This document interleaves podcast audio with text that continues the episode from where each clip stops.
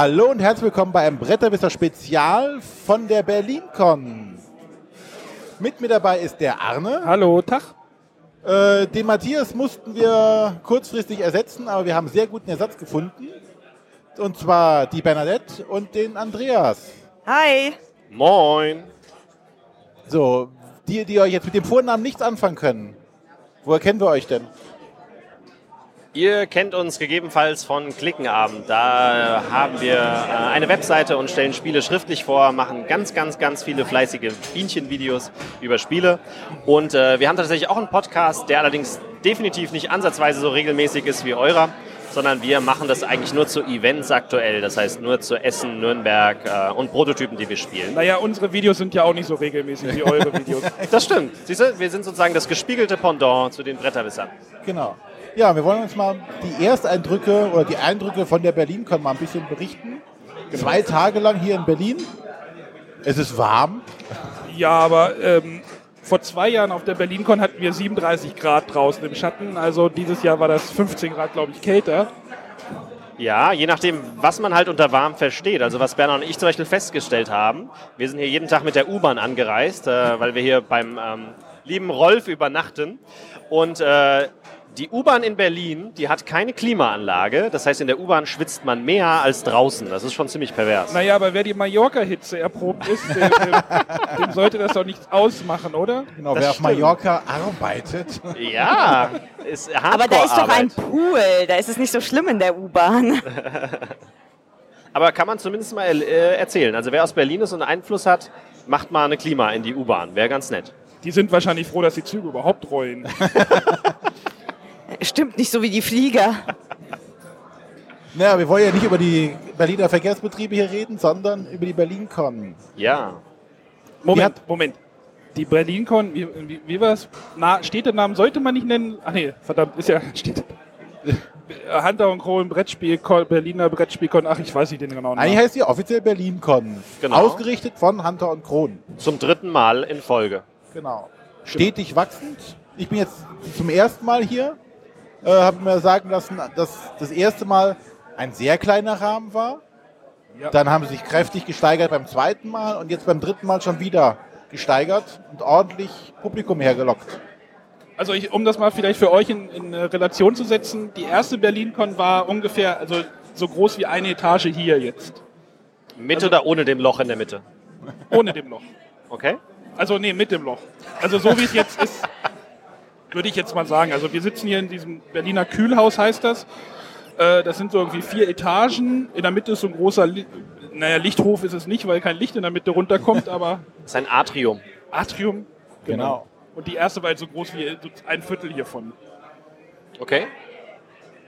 Und Ja. letztes Jahr vielleicht drei Etagen oder sowas. Hiervon. Aber auf jeden Fall gestern war es richtig voll. Heute war es ein bisschen weniger, aber immer noch sehr gut besucht. Ja, und was gab es denn hier alles zu sehen? Ähm, Spiele. Gut, hätten wir es geklärt, kommen wir zum nächsten Thema. Also es gab zum Beispiel ähm, an die 30 Ausstellerstände zu sehen. Manche größer, manche kleiner. Und äh, verschiedenste Verlage. Also natürlich die Berlin ansässigen, äh, die man erwartet. Das wären Schmidt, äh, Bernd Ei Eisenstein, Eisenstein. also Iron Games. Die Edition Spielwiese. Genau, auch aus Berlin. Mit einem neuen Spiel. Ja, mit neun Spielen. Und äh, aus Berlin sonst noch ansässig war zumindest kurz, äh, ich, war nicht der Jumal auch aus Berlin? Ich Der glaube. Juma, ja, der ist ja. auch aus Berlin. Ja, genau. Das waren die Berlin-Ansässigen. Und dann noch ganz viele andere. Und äh, das Tolle war, dass tatsächlich vor allem die kleineren, ich, also ich glaube alle, außer die, die im untersten Stockwerk waren, Prototypen dabei hatten, unter anderem. Also im untersten Stockwerk Mhm. waren, in so, das ist so dieser Eingangsbereich gewesen, der irgendwie so ein bisschen, hatte ich das Gefühl, irgendwie außerhalb lag, Ja. weil man sich viel in diesen oberen drei Etagen bewegt hat, so gefühlt für mich. Und unten war so Hasbro, so, so ein bisschen die Familienspiele. Ich würde Ja. jetzt sagen, wie in Verlage. Essen, hä? weil wenn du in die Halle erst reinkommst, ist ja auch erst Kosmos, Ravensburger. Stimmt, ja. Das passt so. Die Casual-Ecke, also die Leute, die nicht Prototypen spielen wollen. Ich habe dort, ich Reck, ich hab dort Rudi Reck gespielt. Und wie war's? Ich habe es einmal gemacht und hatte 100 Punkte und höre hör jetzt mit meiner Rudi Reck-Karriere auf. Aber es gab, wie hieß es dann? Nee, nicht Pipi-Alarm. Äh, Doch, doch, Doch, Pip- Pipi-Alarm heißt es, oder sowas. Dieses kleine Klo, was sich anspritzt. Genau, es gab ein Klo, das einen anspritzt, wenn man drauf drückt. Hast du es gespielt? Nein, aber ich dachte, nach Fuchsalarm kommt nichts mehr. aber jetzt brauche ich Pipi-Alarm. Ganz groß, ganz Ich, ich, groß. ich halte jetzt einfach mal im Mund und dann ist gut. Ja, ich glaube, der spannende Teil, glaube ich, sowohl für euch als auch für uns sind wahrscheinlich die Prototypen, nehme ich mal an. Oh, ja, wir, war, wir sitzen ja gerade bei, bei den Tischen, die irgendwie Frost. Ne, Matthias ist nicht da, wir können über Frosted Games reden. Jawohl. Ah, yeah. Lästerattacke. ja, ähm, Matthias war auch da mit Frosted Games, äh, kennt er vielleicht den Verlag. Äh, der hatte auch einen Prototypen dabei. Oder ja, Zwei. Ja. Also er Stimmt, hatte ausgespielt sogar. dabei und er hatte Genau. äh, Das- ich 13 wollte- Days. Also 13 Tage, das Spiel über die Kuba-Krise, Zwei-Personen-Spiel. Genau. René und ich haben das gespielt sogar. Äh, wir haben es auch noch nicht so ganz, glaube ich, durchdrungen gehabt. Ja.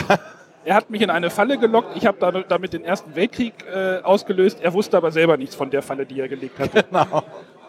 Also Und die Bombe ist nicht explodiert bei euch dann. Doch, doch. Doch, doch. Ich, Arne war Kriegstreiber. Ich habe gewonnen. das ist seit ähm, vielleicht ein Twilight Struggle Light. Sehr leid dann, Ja, genau. Weil es ja auch schnell gespielt, ne? Also geht mal in 10 Minuten, geht auch vielleicht maximal 30 Minuten, Ja, aber 30 viel länger Minuten, nicht. Genau. Ist halt ein Card, wie, wie heißen die Art von Spiele? Card-driven, Card-driven. Multi, Multi-Purpose, Card-driven. ähm, Ich habe eine Karte, wo ich mir aussuchen kann, ne, ob ich sie als Event spiele oder als Funktion. Genau. Genau. Und äh, lebt dann in dem Fall durch die Thematik, die die Kuba-Krise ja ist. Genau. Ja, Ja, dann gab es noch ausgespielt genau. der Messe-Krimi. Oh ja. Ähm, Moment, kennt ihr beiden den auch? Oh ja, Ja, wir wir haben es äh, in ja. Mallorca gespielt. Ja. Mit äh, komplett Redakteuren und Autoren war ein Riesenspaß. Ich weiß nicht, wie viel wir jetzt darüber verraten sollen. Also wir haben ja, also ich habe ja letztes Jahr auf der BerlinCon hat uns ja der Stefan Kessler, der Krimi-Master, uns ein ja, Krimi-Dinner oder eine Krimi-Party, wie nennen also ein Krimispiel halt irgendwie offeriert, uns Bloggern letztes Jahr. Das haben wir, ist dieses Jahr auch so ähnlich stattgefunden. Mit diesem ausgespielt und äh, das ist nochmal eine aufgebohrte Version von dem, was er letztes Jahr hatte. Also da ist noch sehr viel mehr drin und ein paar Aha-Momente, wo du Ja, denkst, es- ja, okay. es dreht sich halt wunderbar um die Spiel. Und Messe in Essen, Genau, ja. da ist ein Mord passiert und äh, wir sind als Spieler verdächtig und das Ganze trieft nur so vor Augen zwinkern. Ähm, alleine der, derjenige, der äh, ermordet wurde, ist ein bekannter YouTuber, der mit seinem Partner zusammen einen YouTube-Kanal betreibt, die sich zusammen ähm, Goodie- Goodie-Sammler mit Krone Nee, Gudi Jäger. der gute Jäger mit Krone. Wer jetzt dahinter steckt, weiß Mhm. man nicht so genau, aber Ja, es gibt dann später noch Momente, wo du denkst, mhm, ja, spannend, lustig. Ja. Und Also sie- ohne zu spoilern haben sie verdammt viel Brettspiel, Viele Namen, Kniffe, bekannte Leute drin. Ja, viele Kniffe, die ich sonst in Krimi-Dingern noch nicht gesehen habe. Also erstmal ist alles kartenbasiert. Du hast zwar ein, ein Heftchen, wo deine Rolle drin steht, aber die ist recht klein. Aber die ganzen Hinweise, die du bekommst, ist so ein Kartenstapel, der von oben nach unten durchgearbeitet wird. Richtig. Äh, und auch sonst neue Kniffe drin. Das hat echt Spaß gemacht. Wir hatten auch gestern eine Mordsgaudi dabei. äh, es wurde sich eher angeschrien die ganze Zeit, aber Nein, Wir haben diskutiert. Sehr lautstark. Also ich kann mir vorstellen, bei dem Krimispiel ist tatsächlich total relevant, mit wem man es spielt. Also man kann es gar nicht mit jedem spielen und es macht Spaß. Aber wenn du es natürlich mit Leuten spielst, die seit Jahren auf die Messe gehen und noch vielleicht mit Leuten, die Insider-Informationen über die Messe und Leute haben, hast du eine Gaudi, die ist untoppbar. Genau. Also wir hatten halt zum Beispiel äh, die eine der Hauptpersonen, nenne ich sie mal, wurde halt von einer Person gespielt, die die Rolle sehr gut verkörpert hatte. sehr, sehr lautstark, was dann auch wieder zur Rolle passte. Das war schon. Äh, War sehr schön. wir möchten halt, glaube ich, nicht weiter drüber reden, aber das ist schon. Wer also Krimi-Dinner mag, Ja, sollte sich auf definitiv mal anschauen. Genau, Auf und wer keine Lust Fall. auf Mafia-Thema bei Kirby Dinner also ich genau. würde direkt sagen, wer Krimi-Dinner gerne spielt und dauernd auf der Essenmesse ist, der kann es direkt blind kaufen, weil Genau. der macht definitiv nichts verkehrt. Ja. So, René, was haben wir denn noch gespielt? Ach hier, wir waren bei Schwerkraft zwei Spiele spielen. Genau, Klonk. Plonk. Da habt ihr uns was voraus. Ich glaube, der Jörg hat schon gespielt, wir aber nicht. Äh, es ist halt ein, naja, ein Deckbilder, der wir versucht, was anderes zu machen als die anderen Deckbilder. Und zwar laufen wir jetzt hier auf eine Karte und versuchen einen Schatz, ein Artefakt oder eins von vielen Artefakten, die auf der Karte rumliegen, abzugreifen und dann so schnell es geht aus dem Dungeon wieder rauszukommen, weil der böse Drache möchte uns gerne daran hindern, das zu machen. Und wir machen dauernd Geräusche und zwar Klonk. und wer zu viel Klonk macht, der wird von dem Drachen gefressen Ich- und stirbt dann. Ich habe einen Vergleich. Wenn Trains Dominion mit Brett war, ist Klonk Ascension mit Brett.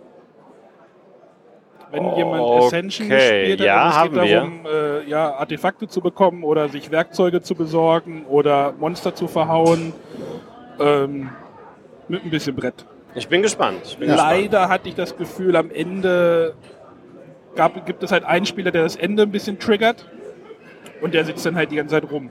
Der macht dann nichts. Genau, der, der als erstes rauskommt, hat natürlich, wird nicht mehr gefressen vom Drachen, muss aber warten, bis alle anderen auch fertig sind. Oder auch gefressen werden. Okay. Hui. Das Hier wird gerade schon eingeräumt. Lautstark. Ähm, ja, und dann hat man noch ähm, Valeria, wie hieß das Kart? Äh, b- Valeria, irgendwas. Vom Schwerkraftverlag. Macht der Kräftigen oder ich weiß nicht mehr, wie es heißt. Genau, äh, ein Kartenspiel, das sich äh, nicht scheut äh, zu sagen, ist es von Machikoro kopiert. Es liegt aber eine Kartenauslage, du hast selber Karten noch, äh, vor dir ausliegen, du würfelst, triggerst dann die entsprechenden Karteneffekte und kannst wieder neue Karten kaufen, Monster besiegen. Tatsächlich einfach ein Machikoro mit einem Fantasy-Thema. Genau. Machikoro mit Fantasy-Thema trifft das Ganze ganz gut. Okay. Und, und äh, sehr opulenter Grafik. Ja, sehr schöne Grafik. Also ist glaube ich auch der gleiche Grafiker wie bei Räuber der Nordsee, so sah es aus. Nur war glaube ich sogar noch ein bisschen schicker. Wir haben eben, bevor wir zu euch gekommen sind, waren wir nochmal bei der Edition Spielwiese hier aus Berlin und haben äh, mit der Sophia und mit dem Rolf haben wir die zwei Neuheiten von Edition Spielwiese gespielt. Plus natürlich der Neuheit, die wir, glaube ich, alle gespielt haben, äh, die jetzt gerade hier auf der Messe rausgekommen ist. Und zwar das, was auf der Messe rausgekommen ist, das nennt sich ja Memoir. Genau. Ich habe es noch nicht gespielt. Echt Oh. nicht? Nee, ist einfach blind gekauft jetzt. Weil ich es gespielt habe. Okay. Aber eigentlich glaube ich, kann, machst du da nichts falsch mit. Ja, Das müsste ein Ahne-Spiel sein. Ja. ja. meine Tochter findet halt Memories toll und äh, ich hoffe, dass ich da. Definitiv. Ich weiß schon, dass ich mich gegen meine Tochter verlieren werde. Das Der Andi hat da auch kläglich abgekackt, muss man mal so sagen. Ja, gegen Berner ist das natürlich auch schwierig. Ja. Ja. Aber ist das Spiel nicht unglaublich schwer zu finden irgendwie? Memoir. Wie viel R sind es denn jetzt? Drei. Es ist ja wegen den Piraten. Ja, Piraten aber das- ja immer rrr. Ja, aber Versuchfelder und sowas. Aber vielleicht sagen wir kurz, was der Unterschied ist zum bekannten Memory vielleicht? Ja, darf man ja gar nicht sagen, Memory. Wir dürfen das schon. Die Verlage dürfen das dürfen das nicht sagen. So, weil Raben. Ja, okay. Ähm, ja, also es funktioniert, es ist ja sozusagen ein Memory, was auf, also man sucht nicht gleiche Pärchen, sondern man sucht ähm, eigentlich eher entweder gleiche Tiere, also auf einer Karte ist immer ein Tier und ein Hintergrund. Und man versucht entweder das gleiche Tier zu finden oder den gleichen Hintergrund. Dementsprechend ähm, hat man halt mehrere Möglichkeiten, Sachen aufzubauen. Und das Schöne ist, es baut über mehrere Runden auf, sodass man auch ähm, ziemlich viel weiß irgendwann und dann auch Fallen für die anderen legen kann. Und vor allem, man sammelt halt keine Pärchen. Ja. Du meinst, die Kinder wissen irgendwann mehr und äh, Genau, wer sich das Spielfeld gut einprägen kann, hat nachher alle Karten im Blick und weiß, welche Karte man haben muss. Weil, wie gesagt, keine Pärchen sammelt, sondern der vor einem Liegende deckt eine Karte auf und du musst als nächster in der Reihe eine dazu passende Karte finden, Hintergrund oder Tier. Und wenn du das nicht schaffst, bist du aus der Runde raus. Die anderen spielen so lange weiter, bis einer nur noch übrig bleibt und der kriegt dann einen Schatz. Genau, also schon ein bisschen anderes Konzept, aber mit diesem bekannten Mechanismus. Genau. Hat mir, obwohl ich haushoch verloren habe, ich habe nicht eine Schatzkarte vorhin gekriegt, äh, trotzdem Spaß gemacht. Ist ja auch schnell gespielt. Also ist jetzt nicht so, dass man da stundenlang drüber knobelt. Und der Preis ist auch mega attraktiv, äh, kostet äh, Zehn. 9,95 glaube ich oder 10 Ja. Euro, ja. ja. Spielzeit ist hier mit 10 bis 20 Minuten angegeben. Also die 20 Minuten kann ich mir fast nicht vorstellen, außer es spielt zwei Partien. Ja, wahrscheinlich. Ja, aber nee. Also man kann es auch noch ein bisschen anspruchsvoller gestalten. Ne? Es gibt ja dann noch, die Tiere haben alle noch Sonderfähigkeiten, wenn man das will, ähm, so dass man dann zum Beispiel Karten tauschen kann, um es ein bisschen schwieriger zu machen. Noch schwieriger. Ja, geht, geht, geht. Und Mir reicht die ähm, einfache Variante. Die Expertenvariante brauche ich nicht. vom selben Verlag, die haben halt, wie gesagt, zwei Prototypen dabei. Das sind die Sachen, die dann im Herbst in, auf der Essen Spielmesse dann erscheinen sollen. Der Arne Du, lacht, oh, ich, ich halte seine schon, Regeln an. Ja, du hörst gut zu. Und zwar haben sie dabei ähm, einmal von der Sophia Wagner das Spiel Noria, heißt es, glaube ich, das haben wir vorhin gespielt. Das ist ein absolutes Vielspielerspiel, also kein Ahne-Spiel, definitiv nicht. Äh, mit einem sehr, sehr coolen, neuen, innovativen Rädermechanismus. Da hat man so, so eine kleine Räderpyramide vor sich mit drei Rädchen. Und äh, auf den Rädern sind die Aktionen und man darf immer äh, sozusagen von der Pyramide runter, wenn man gerade runterschaut, die Aktionen machen, die man dann sieht. Und äh, man versucht seine Züge zu optimieren, Rohstoffe zu sammeln, Rohstoffe umzuwandeln, auf Leisten hochzulaufen. Ähm, das Ganze drumherum ist gar nicht so neu, aber durch diesen, durch diesen äh, Rädermechanismus ist es echt super, super schön und garantiert für Vielspieler ein Optimierungsspaß. Also ich habe so viel Fehler gebaut in der ersten Partie. Ich könnte es jetzt noch fünfmal spielen, bis man da so langsam reinkommt ins Feeling. Okay. Und das zweite Spiel heißt äh, Also der, der Titel, ich bin mir nur nicht sicher, ob wir ihn sagen dürfen, weil vorhin der Michael sowas meinte. Okay, also das zweite Spiel ist ein Puzzlespiel. Ja, das neue Spiel von Uwe Rosenberg, sozusagen der Nachfolger von Cottage Garden. Ähm, ja, es geht in eine ähnliche Liga wie Cottage Garden, würde ich sagen. So ein relativ lockeres Puzzlespiel. Vielleicht ein bisschen verkopfter als Cottage Garden jetzt in der ersten Partie. Kann aber auch sein, dass es daran lag, dass wir die ganz früh heute Morgen gespielt haben und wir alle noch nicht so mega fit waren. Ähm, Ja, man muss noch ein bisschen mehr aufpassen auf die Auslage von den anderen. Das muss man nicht so sehr bei Cottage Garden. Genau. Also Mechanismus ist ähnlich wie bei Cottage Garden. Man hat so Puzzleteile, man versucht sein Tableau voll zu puzzeln, möglichst optimal. Genau, und der Gag ist in diesem Fall bei dem Spiel, dass ähm, die Puzzleteile ein Loch haben und man versucht die Löcher wiederum so zueinander zu bauen, dass sie Puzzleteile ergeben, die man dann wieder oben drauflegen kann und dann Sondersteine kriegt. Okay. Ich konnte jetzt gerade nicht folgen. Ich muss mir das mal angucken. Aber Wenn man es sieht, weiß man, was gemeint Ja, ist. Aber man hat so ein kleines Puzzlespiel in einem großen Puzzlespiel, was Okay. schön und nett ist. Also ist auf jeden Fall für Puzzlefans, lohnt sich. das hat man ja noch gespielt. Uh, Tiefe Taschen. Tiefe Taschen. Stimmt, ja. in der Prototypen-Ecke war das hier zu Nö, sehen. tiefe Taschen ist ja schon fertig. Das gibt's ja. Kannst du ja kaufen. Ja klar, aber das war im Stockwerk 3, oder? Nee, war Nee, hier das unten. ist da war hinten. hier unten. Der, war, okay. der saß neben Bernd. Der packt gerade okay. ein. Ja, okay. Ja, Tiefe Taschen ist einfach äh, runter ohne den ganzen Drumrum. genau. Runter ohne Spielbrett und Pappmarkern. Einer ist Präsident, muss Geld verteilen, alle anderen sind damit zufrieden oder nicht oder machen andere Dinge. Bestechen Genau. die andere. Und, äh, Und äh, man muss halt gucken, dass man seine Schäfe ins Trockene bringt, sprich äh, so viel Geld wie möglich bekommt und für sich bunkern kann, bevor es die anderen kriegen. Hat Spaß gemacht. Das ist halt dieser Geldverteilmechanismus aus runter, einfach nur das Element. ja, man kann die anderen Spieler noch ein bisschen bedrohen, indem man halt äh, Detektive oder nee, Schnüffler hießen die voreinstellt. Die triggern aber nur, wenn man noch die entsprechende Ka Aktionskarte von sich selber dahin legt. Dadurch spart man, aber ver verwehrt man sich aber eigentlich selber eine viel lohnendere Aktion vielleicht und So ein bisschen Bluffen noch damit zwingst aber dabei. den anderen dazu, sich eine Abwehrkarte zu legen und naja, es ist, ihr wisst schon, was für eine Art von Spiel das ist. Und du ich. kannst halt noch sagen, so hier, ich gebe dir Geld, wenn du für mich stimmst.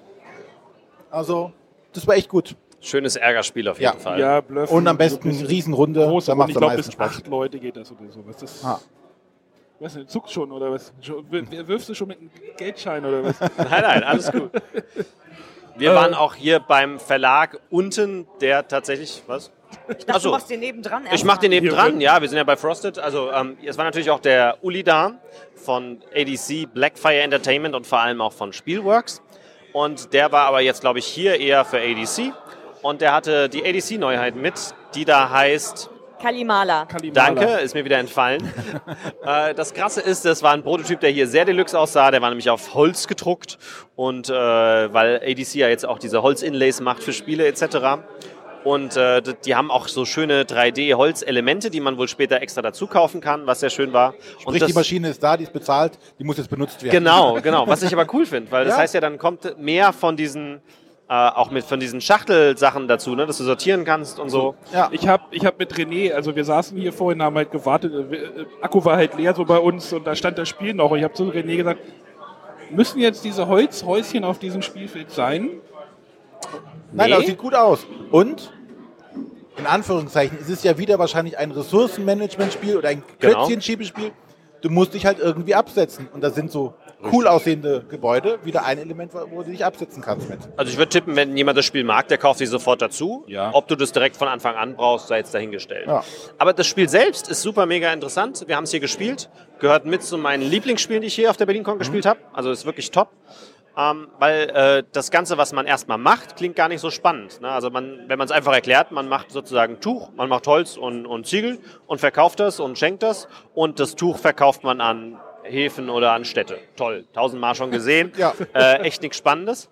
Aber wie es getan wird, ist tatsächlich super innovativ. Und zwar haben sie einen Aktionsmechanismus, wo ich meine Scheiben einsetze und ich habe nur elf oder so davon. Kommt drauf an, mit wie vielen Leuten du spielst, Genau, glaube ich. also ich bin limitiert. Und ich habe, diese haben meine Farbe und ich habe auch neutrale Scheibchen. Und das, das Geckige ist jetzt, wenn ich eine Aktion wähle, wähle ich immer zwei Stück davon. Und dann führe ich die aus. Und wenn später der René vielleicht in einem späteren Zug dieselben zwei Aktionen wählt, darf ich schon wieder die zwei Aktionen machen, weil ich unter ihm bin. Das Spiel merkt sich sozusagen, dass ich sie vorher gemacht habe. Und das kann ich bis zu dreimal machen. Also wenn jetzt wieder einer kommt, darf der seine zwei Aktionen machen, René die zwei Aktionen und ich meine zwei Aktionen. Wenn noch ein Vierter dazu kommt, die Bernadette, rutscht der unterste aus, äh, raus. Die drei machen ihre Aktionen und der vierte triggert eine Wertung. Und die Wertungen sind vorher schon ausliegend, man weiß genau, welche Wertungen kommen. Und das ist wirklich ein super kniffiger, eine super kniffige Mechanik, weil man da seine Züge komplett planen muss, überlegen muss, will ich die Aktion machen, gönne ich dir, dass du nochmal die Aktion machen kannst und will ich vor allem, dass die Wertung eventuell schnell getriggert wird oder nicht. Also ist super mega spannend, finde ich eins wirklich sehr gutes Spiel jetzt von der Erstpartie. Okay. Klingt anstrengend. Nee, ist tatsächlich gar nicht so. Also die ersten zwei Züge ja, weil es komisch ist, aber danach geht's tatsächlich. Naja, aber es ist kein Familienspiel. Ja. Also es ist schon, Kein Ahnesiegel. nee, kein Ahnesiegel. Hä? Was? ähm, René und ich hatten noch Dice Forge gespielt, da werden wir aber äh, später nochmal drüber reden, in einer Genau. gesonderten Sendung, so wie das geplant ist im Moment. Aber man kann zumindest erwähnen, das Inlay ist krass. Das Ähm, ganze Spiel von der Moment, Optik ist Moment. phänomenal. Das Inlay haben sie gar nicht. Die haben das, diesen Tempel, dieses Tempeltableau auf den Tisch gelegt. Das Inlay lag mir unter den Anleitungen irgendwie. Ach so, Ach ihr so. habt es hier gespielt. Ja, Ah, wir ja, haben es okay. wir haben's zu Hause gespielt. Es dauert schon mal eine halbe Stunde, das Inlay ordentlich einzuräumen. Aber es ist wirklich saugut gemacht. Ja, es sieht einfach toll aus. Das also, da kann man nichts sagen. Aber das machen wir nochmal Das- in aller Ruhe. Genau. Wir waren dann noch beim Ben, also von Portal, äh, was super lustig ist, weil im Prinzip besuchen wir in Berlin jetzt hier einen Verlag, den wir, der, der nicht weit von uns entfernt wohnt. Aber der hatte auch äh, zwei Neuheiten dabei. Ähm, Rising 5. Rising 5, Und Cry Havoc. genau. Also Mastermind, ne? Rising 5 ist Mastermind in neu. Ist ein Dedu kooperatives Deduktionsspiel, was es ja nicht allzu oft gibt. Äh, mir fällt spontan Deduktivspiel, für, wo alle gegen das Spiel spielen, fällt mir spontan keins ein. Gibt's garantiert, aber kenne ich jetzt gerade keins aus dem Kopf. Und deswegen hat's auch eine App, die mir dabei hilft. Ne? Die App weiß ja die Lösung. Oh nein. Und Okay, ich sehe Deduktionsspiele schon, sind nicht so deins. Nein, Apps sind nicht, nichts, ah. nicht Ahnes. Ja, die App macht aber wirklich nichts weiter, als wir sagen, ob der Code richtig ist oder nicht, im Prinzip. Und hat mir persönlich ziemlich gut gefallen. Also man spielt Karten aus und kann Ich fand es eigentlich auch ganz witzig, ja. Figuren bewegen. Habt ihr es gespielt? Nee. Achso, ihr habt es nicht gespielt. Nee, nee, nee, nee. Ähm, ja, man bewegt Figuren über den Plan, greift Monster an, es geht darum, das Tor zu schließen. Und während seiner Züge versucht man halt rauszufinden, welche, welche Farbe, welcher Code ist und ob das zu dem vierstelligen Code dazugehört oder nicht. Und muss sie auch sortieren. Und das, äh, ja, ein Würfel ist auch noch dabei für die Kämpfe. Aber hat mir tatsächlich ganz gut gefallen. Also stellenweise hat man hier so ein bisschen das Essen-Feeling bekommen. So, man geht rum, es ist alles voll, oh, da ist ein Tisch frei, da setze ich mich hin. Was ist denn das für ein Spiel? Ja, weiß ich nicht. Also das fand ich, das fand ich irgendwie dann schon wieder spannend. Das heißt, der Rising Five Tisch war nicht frei. Nee, da unten war... Äh, Und wir müssen aufpassen, dass unser Tisch gleich noch frei ist. Ich wollte Ringsherum. sagen, ringsrum wird schon abgebaut Ja. hier. Nee, ähm, ja. Matthias hatte, glaube ich, schon mal über Cry Havoc gesprochen. Ah, nee, das hatten wir, glaube ich, ohne, ohne Kamera, also Mikro. Das haben wir auch nicht gespielt. Wir haben es nicht gespielt. Wir Er war vom es gedreht. Kampfsystem sehr begeistert, hat er erzählt. Aber da, das, da können wir wahrscheinlich Ja, da ist viel Taktik dabei. Genau. Kann Aber das das haben wir, wie gesagt, auch nicht steuern. Ansonsten hatten wir noch irgendwas auf dem Schirm. Also ich fand es noch sehr spannend. Da kann man nicht viel zu sagen, deswegen kann man es trotzdem erwähnen. Ähm, wir haben den äh, 2F-Verlag getroffen, der zu Gast hier war. Hat keinen Stand gehabt, ähm, hat aber seine Neuheiten dabei gehabt. Und wer gefragt hat, lieb, äh, der hat sie auch vielleicht sehen dürfen. Ich habe schon Dinge gehört, aber Wir noch durften sie auch anspielen, haben es auch gemacht. Ähm, und was man auf jeden Fall erwähnen kann, es kommen vier Neuheiten raus in Essen. Wow. Plus zwei Erweiterungen. plus zwei Erweiterungen. Und die Fleißig. vier Neuheiten haben wir uns angeguckt. Und darunter ist ein Solospiel, was schon mal äh, interessant ist, weil Solospiele hatte der Verlag, glaube ich, nur eins bisher, Freitag nämlich. Und darunter ist eine neue Reihe. Und die da heißt Fast, Fast. Forward. Fast forward, genau. Und äh, die sind so in so kleinen quadratischen Schachteln. Und zwar aufgegliedert in eine für Familien, eine für etwas komplexere Familien. Komplexere Familien klingt irgendwie seltsam. Patchwork-Familie. Ja. also etwas komplexer und eins dann eher für Vielspieler. Anspruchsvolleres Anspruchs- Familienspiel, genau. wenn überhaupt. ist eine Dreierreihe und der Gag ist jetzt, man macht die Schachtel auf und da ist keine Anleitung dabei, sondern es ist einfach nur ein Kartenstapel, den legt man in die Mitte und das Spiel erklärt sich selbst Okay.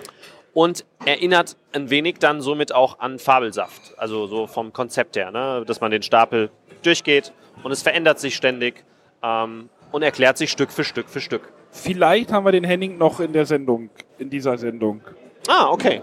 Wir arbeiten dran. Schön. Also lohnt sich auf jeden Fall. Gehört jetzt schon zu meinen Highlights für Essen. Cool. Definitiv. Cool. Auf Essen Spielwarenmesse in Essen. Spiel 17. Genau. Gut, aber ähm, ja, jetzt stehen hier schon gar keine Tische mehr um uns, um uns herum. Ich glaube, wir Also, bauen gerade um uns rum ab. Noch hat uns keiner böse angeguckt, von daher reden wir einfach Aber weiter. haben wir noch viel gespielt? ja, ich glaube, das war's. Wir können noch was generell zum Event sagen. Also was Ja. es zum Beispiel hier gibt, ist ein Flohmarkt, Oh ja. Genau. ähm, wo man, wo man, äh, ich glaube, alle Gäste hier können, wenn sie wollen, ihre Spiele mitbringen, genau. Füllen einen Zettel aus. Genau, und dann werden die hier für dich verkauft. Genau. Und Ein Euro geht zu genau, Hunter und Kron. Ein Ne? Euro Kaution oder ne, ja. Genau. Ja, Und wir schon. haben tatsächlich eins gekauft auch. Oh, Gebrauchtes habe ich nicht gekauft, nein. Wir haben noch Turniere gab's was, hier? was gut war. Einige? Turniere, ja. äh, es gab den Hunter und Kron Cup. Dies Jahr ist der komplett an mir vorbeigegangen irgendwie. Da Ja. musste man mehrere Spiele spielen. Ne? Genau, oder musste muss- drei Spiele Ich glaube, spielen. Size. Äh, ach, Räuber der Nordsee. Irgendwie so. ich weiß es nicht mehr. Hatten wir eh keine Zeit so. Genau. Ja, ansonsten, das, Es Gab es noch zwei Podiumsdiskussionen? Richtig. Ja. Richtig. Es gab der eine, eine, warst du beteiligt, oder? mit Matthias, ja. ja. wir Von Frosted Games dem, ne?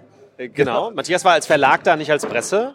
Äh, Ulrich Blum war dabei, ich war dabei als Presse und Sebastian Wenzel war dabei als Presse. Und wir haben über Spieletrends und Entwicklungen der Spieleszene eine Stunde diskutiert. Vielleicht gibt es das ganze Ding auch schon online. Mal gucken. Also ich, Vielleicht. Oder nehme mal- nee, also ich steck sie schneidens. Ich weiß nicht, wie schnell sie sind. ja, nicht, genau. Aber Also es ich, weiß gab es denn einen Livestream? Live Nee, auch nee nicht? wurde nicht gestreamt diesmal Ah, live. okay. Äh, ich, weiß, ich weiß auch nicht, wie schnell diese Folge geschnitten Achso, generell Livestream. Aber es Ja. gab einen Livestream. Ja, für Ja. über Spiele. Ja, ja, Ja. klar, den gab's, definitiv. Ja. Und äh, der People Award wurde hier verliehen. Genau, an Magic Maze. Richtig. Hat der Autor sehr strahlend in Empfang genommen. Ja. Vielleicht darf er ja morgen nochmal strahlen. Ich wollte gerade sagen, vielleicht hat er ja morgen noch mal die Chance. Stimmt. Aber den wichtigen Preis hat er jetzt auf jeden Fall schon mal. Der geht da morgen mit dem People Award auf die Bühne und sagt, hier, Ist mir doch egal, ob ich Spiel des Jahres gewinne. Ich habe den People Award. Da sehen wir ja morgen uns auch alle wieder. Ne? genau. ja, ja, genau. Und das ist eigentlich, glaube ich, einer der Main Benefits. Du triffst ja auf den Gängen, nicht nur bei den Verlagsständen, äh, ganz viele Leute, die halt sowieso hier sind und kannst mit denen fachsimpeln und äh, der ein oder andere hat vielleicht noch ein Spiel dabei. Ja. Das fand ich echt schön. Also rundherum eine gelungene Veranstaltung von Hunter und Kron. Kommt ihr wieder?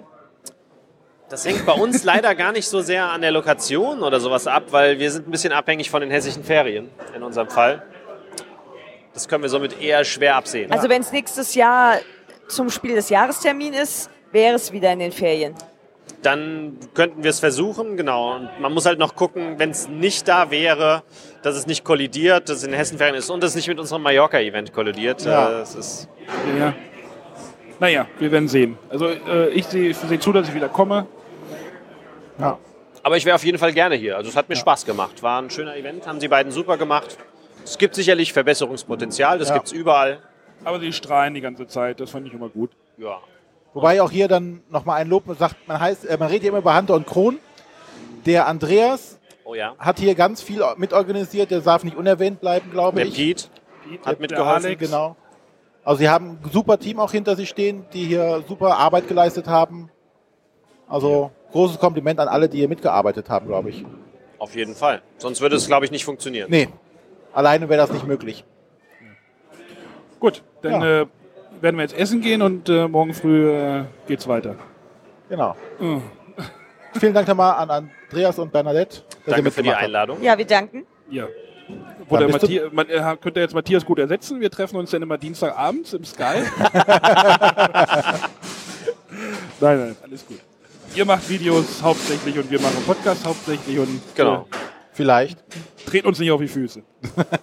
Und ab und an haben wir ein Feature, das ist doch super. Genau. Genau. Alles klar. Bis dann. Bis Tschüss. gleich. Tschüss. Ciao. Tschüss.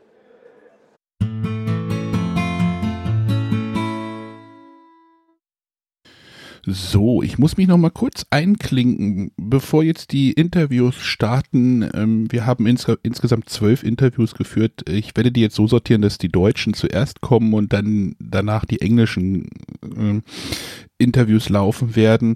Ich glaube, wer dem Englischen dann nicht mächtig ist, kann dann abdrehen, aber ähm, ich finde, die sind alle spannend und versucht die euch anzuhören und habt viel Spaß dabei. So, und jetzt geht's gleich los.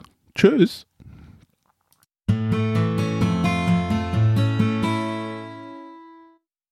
Wir sprechen jetzt mit dem netten Herrn, der in Hamburg mir den besten Kulturbeutel der Welt geschenkt hat.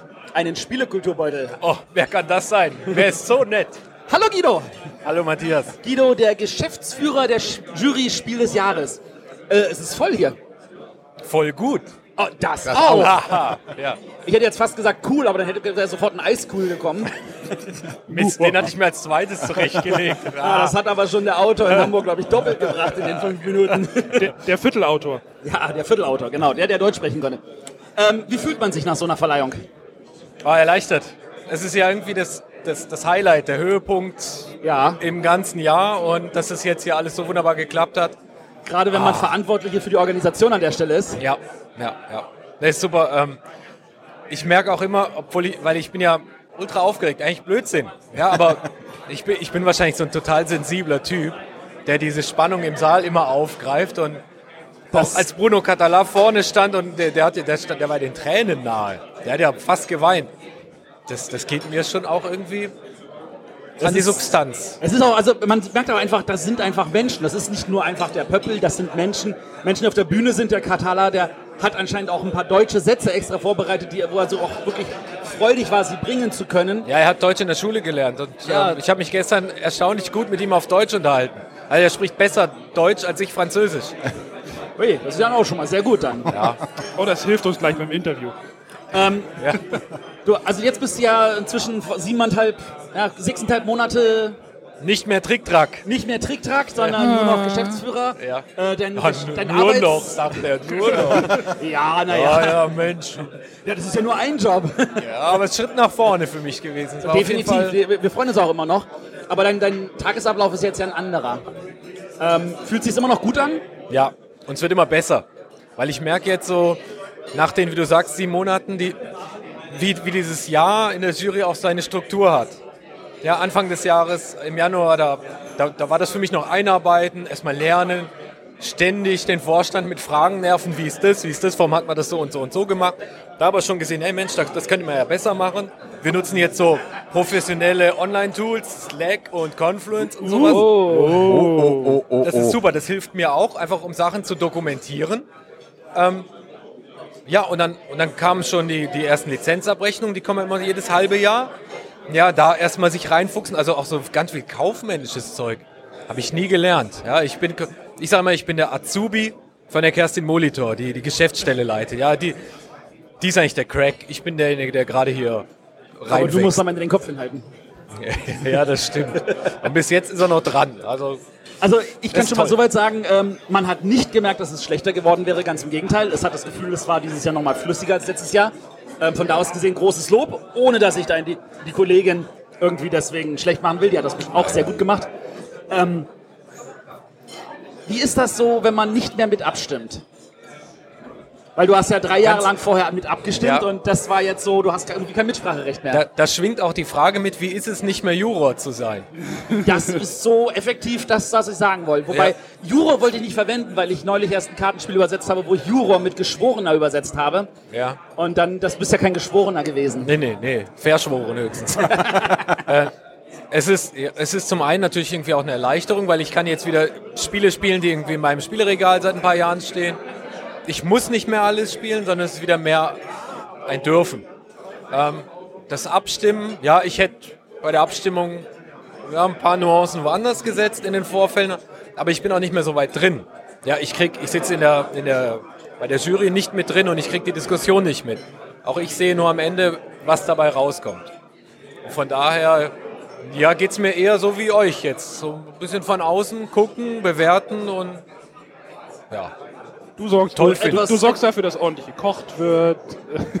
Du hast gekocht hier. Gekocht nicht. Nee.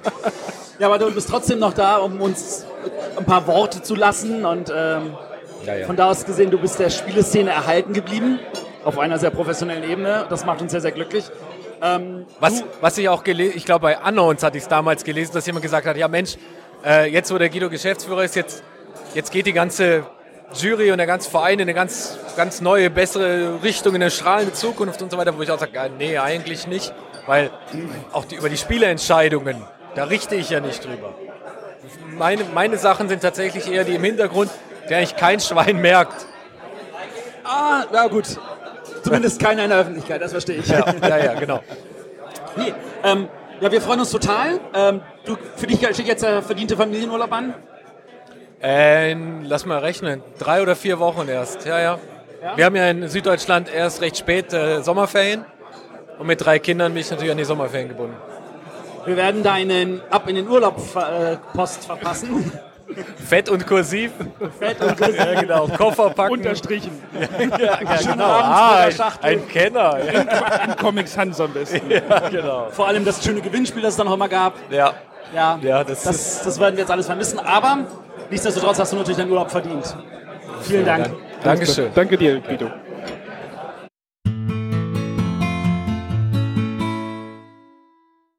Wir haben jetzt hier den Daniel Stanke, der Deutschlandvertreter von Sit-Down Games. Kann man das so sagen? Das kann man so sagen, ja. Das Hallo. ist hervorragend. Der Daniel, der ist ja auch so ein, so ein Alteingesessener in der Brettspielszene, auch wenn ihn vielleicht nicht jeder kennt, weil er eher im Hintergrund in verschiedenen Bereichen arbeitet.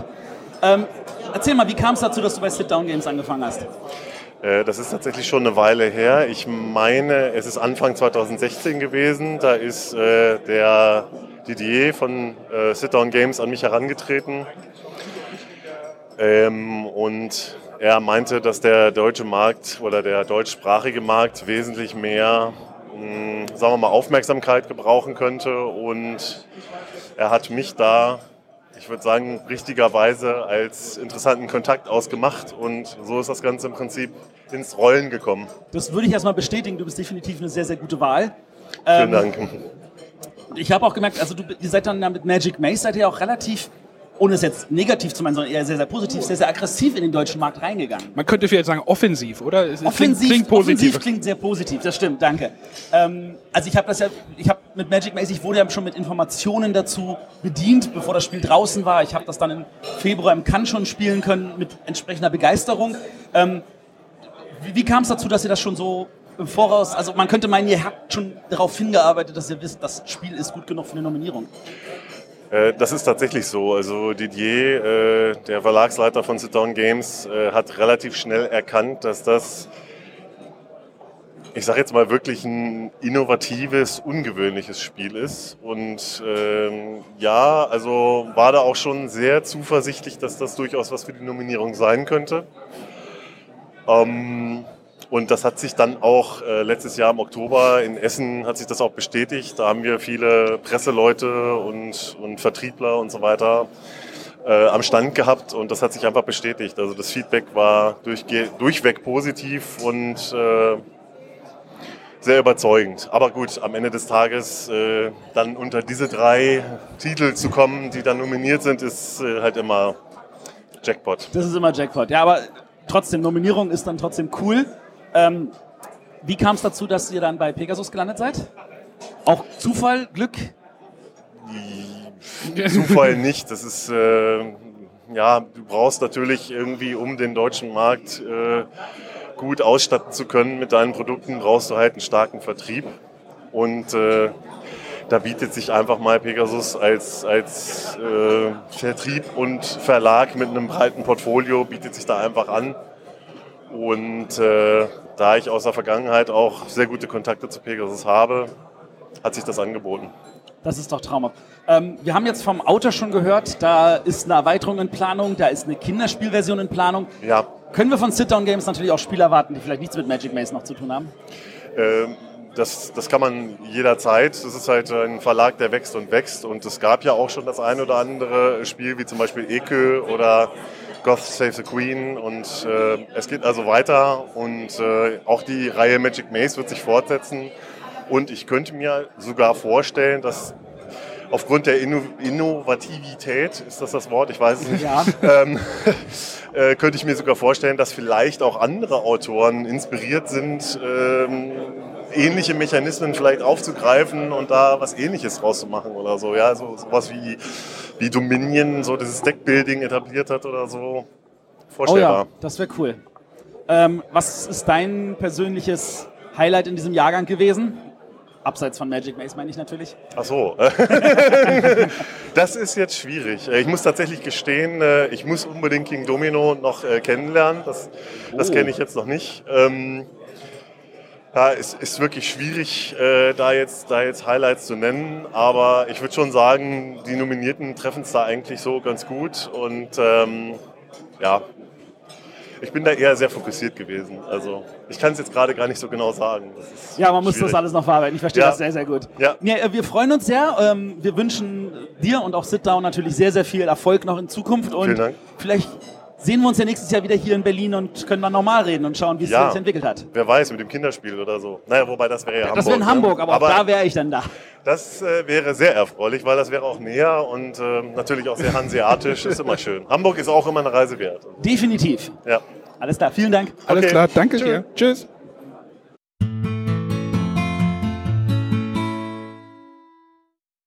Wir sprechen jetzt hier mit Henning Kröpke, seines Zeichens Verlagsvertreter für zwei F-Spiele und Ja, ne. noch einige andere Verlage. Vertreter, also in der Öffentlichkeit meistens ja 2F mit meiner grünen Jacke, die jetzt aus Versehen schwarz ist, wegen dem feierlichen Anlass hier.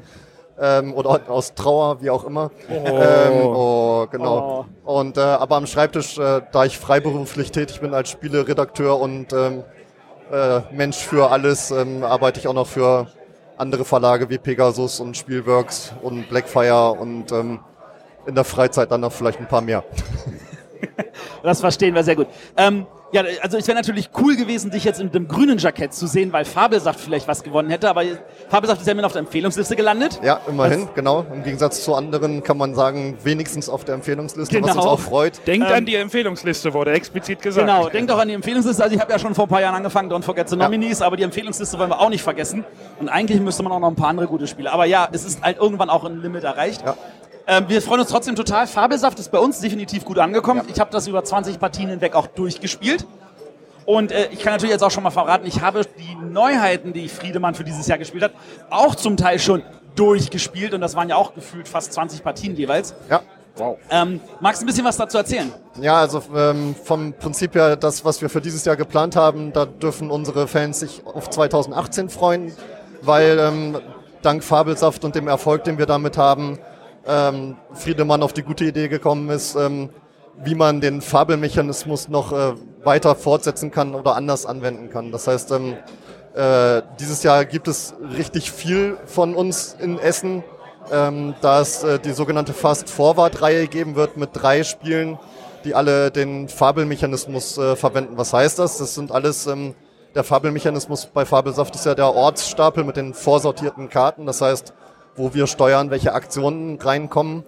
Und die drei Spiele, die wir machen werden, haben auch sortierte Kartenstapel, sind aber reine Kartenspiele äh, auf verschiedenem Niveau, also auf verschiedenem Anspruch und auch komplett verschieden, äh, die den Clou haben, dass äh, wir äh, die traditionelle Anleitung nicht vergessen haben, sondern gar nicht erst beilegen, sondern ähm, in diesem Falle die Spiele sich selbst erklären. Das heißt, beginnend mit der ersten Karte, die die ersten wenigen Schritte verrät, wie wählt ein Startspieler und in deinem Zug ziehst du eine Karte zum Beispiel, äh, so beginnt ein Spiel.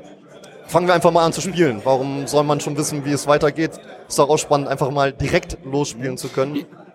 Gefühlt, also ich habe auch immer manchmal Spielerinnen oder Spieler, die sagen, ich möchte gar keine Anleitung lesen. Ich bin ich bin's halt, der das macht. Aber bei vielen scheitert es daran, eine Anleitung zu lesen, Ja. dass sie überhaupt ein Spiel anfassen. Vielleicht ist das ein schöner, schöner Ansatz. Ja, und das ist halt, ähm, also mit vielen, mit denen wir es gespielt haben, die, die sind fasziniert davon, dass halt im Laufe des Spiels immer wieder überraschend was Neues dazukommt. Die typischen Hardcore-Spieler ha- leiden dann natürlich, weil, wie, ich weiß nicht, was ich hier tue und warum ich es tue. Und dann, äh, da ist es dann manchmal spannend, äh, die Diskussion darüber, ähm, mach's doch einfach mal, vertrau uns, es wird schon einen Grund geben. Aber ähm, ja, und äh, wie gesagt, äh, da kommen gleich drei Spiele raus. Ähm, quasi für verschiedene Alters- und Anspruchsstufen ähm, gefühlt. Das erste ist auf dem Niveau von äh, fünf Gurken Fujikato. Das zweite ist dann, ähm, also das erste ist ab 8 plus, das zweite ist ab 10 plus und das dritte ist dann kein Spiel, wo wir gegeneinander spielen, sondern ein kooperatives, wo wir als Gruppe zusammen dann versuchen, das Spiel zu besiegen. Und äh, allen ist eben gemein, dass sie aus 90 Karten bestehen, vorsortiert sind und ähm, man vorab leider nichts über den Inhalt verraten Könnte kann. man als erst, davon als erste Staffel reden? Äh, wenn es ein Erfolg wird, ja, auch wenn Friedemann jetzt anfängt zu rotieren, weil ähm, äh, da es wirklich komplett verschiedene Spiele sind, ja, steckt da Potenzial drin, wie wir beweisen, aber äh, lasst uns erstmal in Essen anfangen Ja. und gucken, ob äh, auch ähm, die Spieler drauf einsteigen und es faszinierend finden. Wir hoffen es sehr, ähm, aber steuern können wir es natürlich nicht. Ist wieder aber schwierig auf Essen dann zu Demo, ne? Die Demo auf Essen wird wieder schwierig. Nein, eine Demo in Essen ist relativ einfach, weil ihr, dürft, ihr werdet Stapel auf den Tisch und sagst, Stapel auf den Tisch und zack, vom Prinzip her. äh, Wir werden in dem Falle, weil Essen immer tierisch laut ist, wie ihr wisst, ähm, äh, sozusagen das, ähm, die Gruppe nicht alleine lassen mit dem Spiel, sondern äh, wie immer äh, unsere Erklärer dabei haben, die das äh, sozusagen kommentieren. äh, kommentieren bzw. durchleiten und sagen, jetzt passieren folgende Dinge, weil Okay. man sich besser auf eine Stimme, die es weiß, konzentrieren kann, als dass man es gemeinsam liest. Aber der Grundgedanke ist natürlich, dass man zu Hause oder in, in der Gruppe zusammensitzt und dann einfach zusammen lernt, was man tut. Und die Schritte sind ganz kleine Happen, Also- die aber, Wenn ich jetzt Geldscheine in der Tasche hätte, würde ich sie wedeln.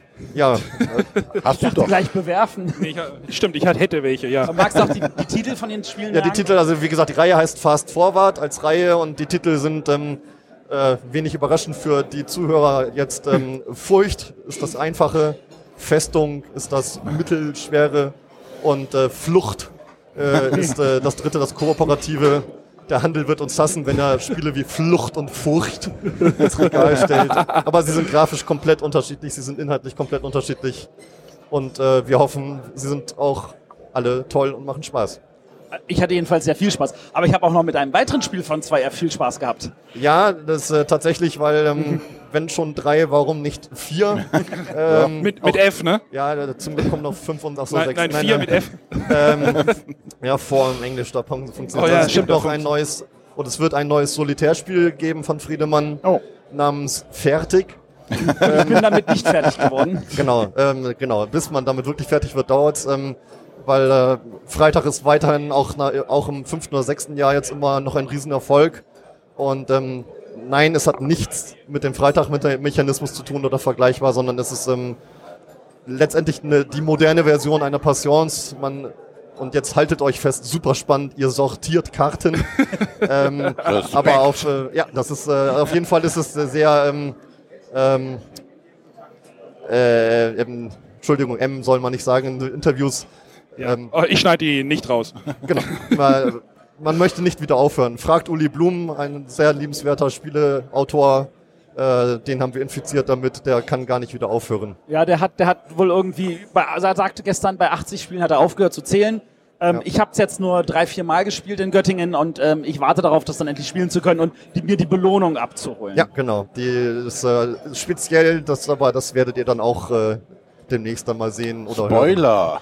Nee, Spoiler Te- Teaser. Teaser. Teaser, genau. Teaser. Also, Genau. Äh, vier, vier Neuheiten reichen ja nicht, da kommt da noch irgendwas anderes bestimmt. Ja, und äh, dann noch äh, tatsächlich äh, zwei Erweiterungen, wie man das so, so immer macht. Natürlich zu Funkenschlag und zu Fabelsaft. Und ähm, weil drei Fabelspiele nicht reichen, sind diese beiden Erweiterungen natürlich auch Fabelerweiterungen.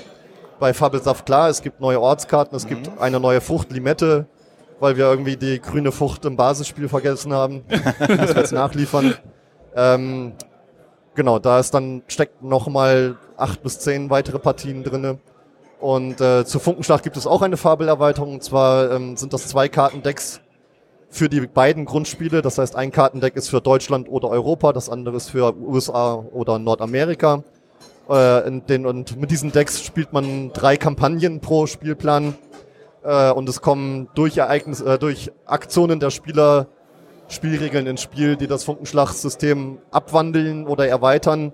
Es bleibt immer Funkenschlag, das heißt, wer gut Funkenschlag spielt, wird auch das weiter gut spielen können, weil man muss sich halt andauernd auf neue Regeln einstellen, die, dann, äh, die das Spiel halt modifizieren und die nach und nach über drei, äh, Spiel, drei Partien halt dann ins Spiel kommen. Ah, ich glaube, äh, 2F muss ich besuchen äh, in Essen. Ja, das Tolle ist, dadurch, dass es alles kleine Spieleschachteln sind, es kostet nicht so viel. Nee, richtig, genau. Aber, ähm, und ähm, ja, für jeden was dabei und ähm, Oder für mich alles. wir freuen Oder uns. für Matthias. genau. Einmal, alle, Oder für einmal Matthias alles bitte, Frau Meier. Okay, vielen Dank, Henning. Ja, gerne. Ähm, wir freuen uns dann vielleicht tatsächlich mal, wenn der Friedemann auch mal zu so einer Verleihung kommt, weil er auf die Bühne muss. Ja, das Würde äh, Friedemann eine schwarze Jacke anziehen? nee, denn, äh, hat, äh, Friedemann hat tatsächlich, glaube ich, ein grünes Jackett. ähm, ich äh, wäre dann äh, farblich getrennt äh, zu erkennen, aber ähm, immerhin habe ich grüne Schuhe bei Bedarf. Komplementärfarbe. Ja, genau. Sehr gut. Okay, Danke Vielen dir. Euch noch viel. Spaß. Tschüss.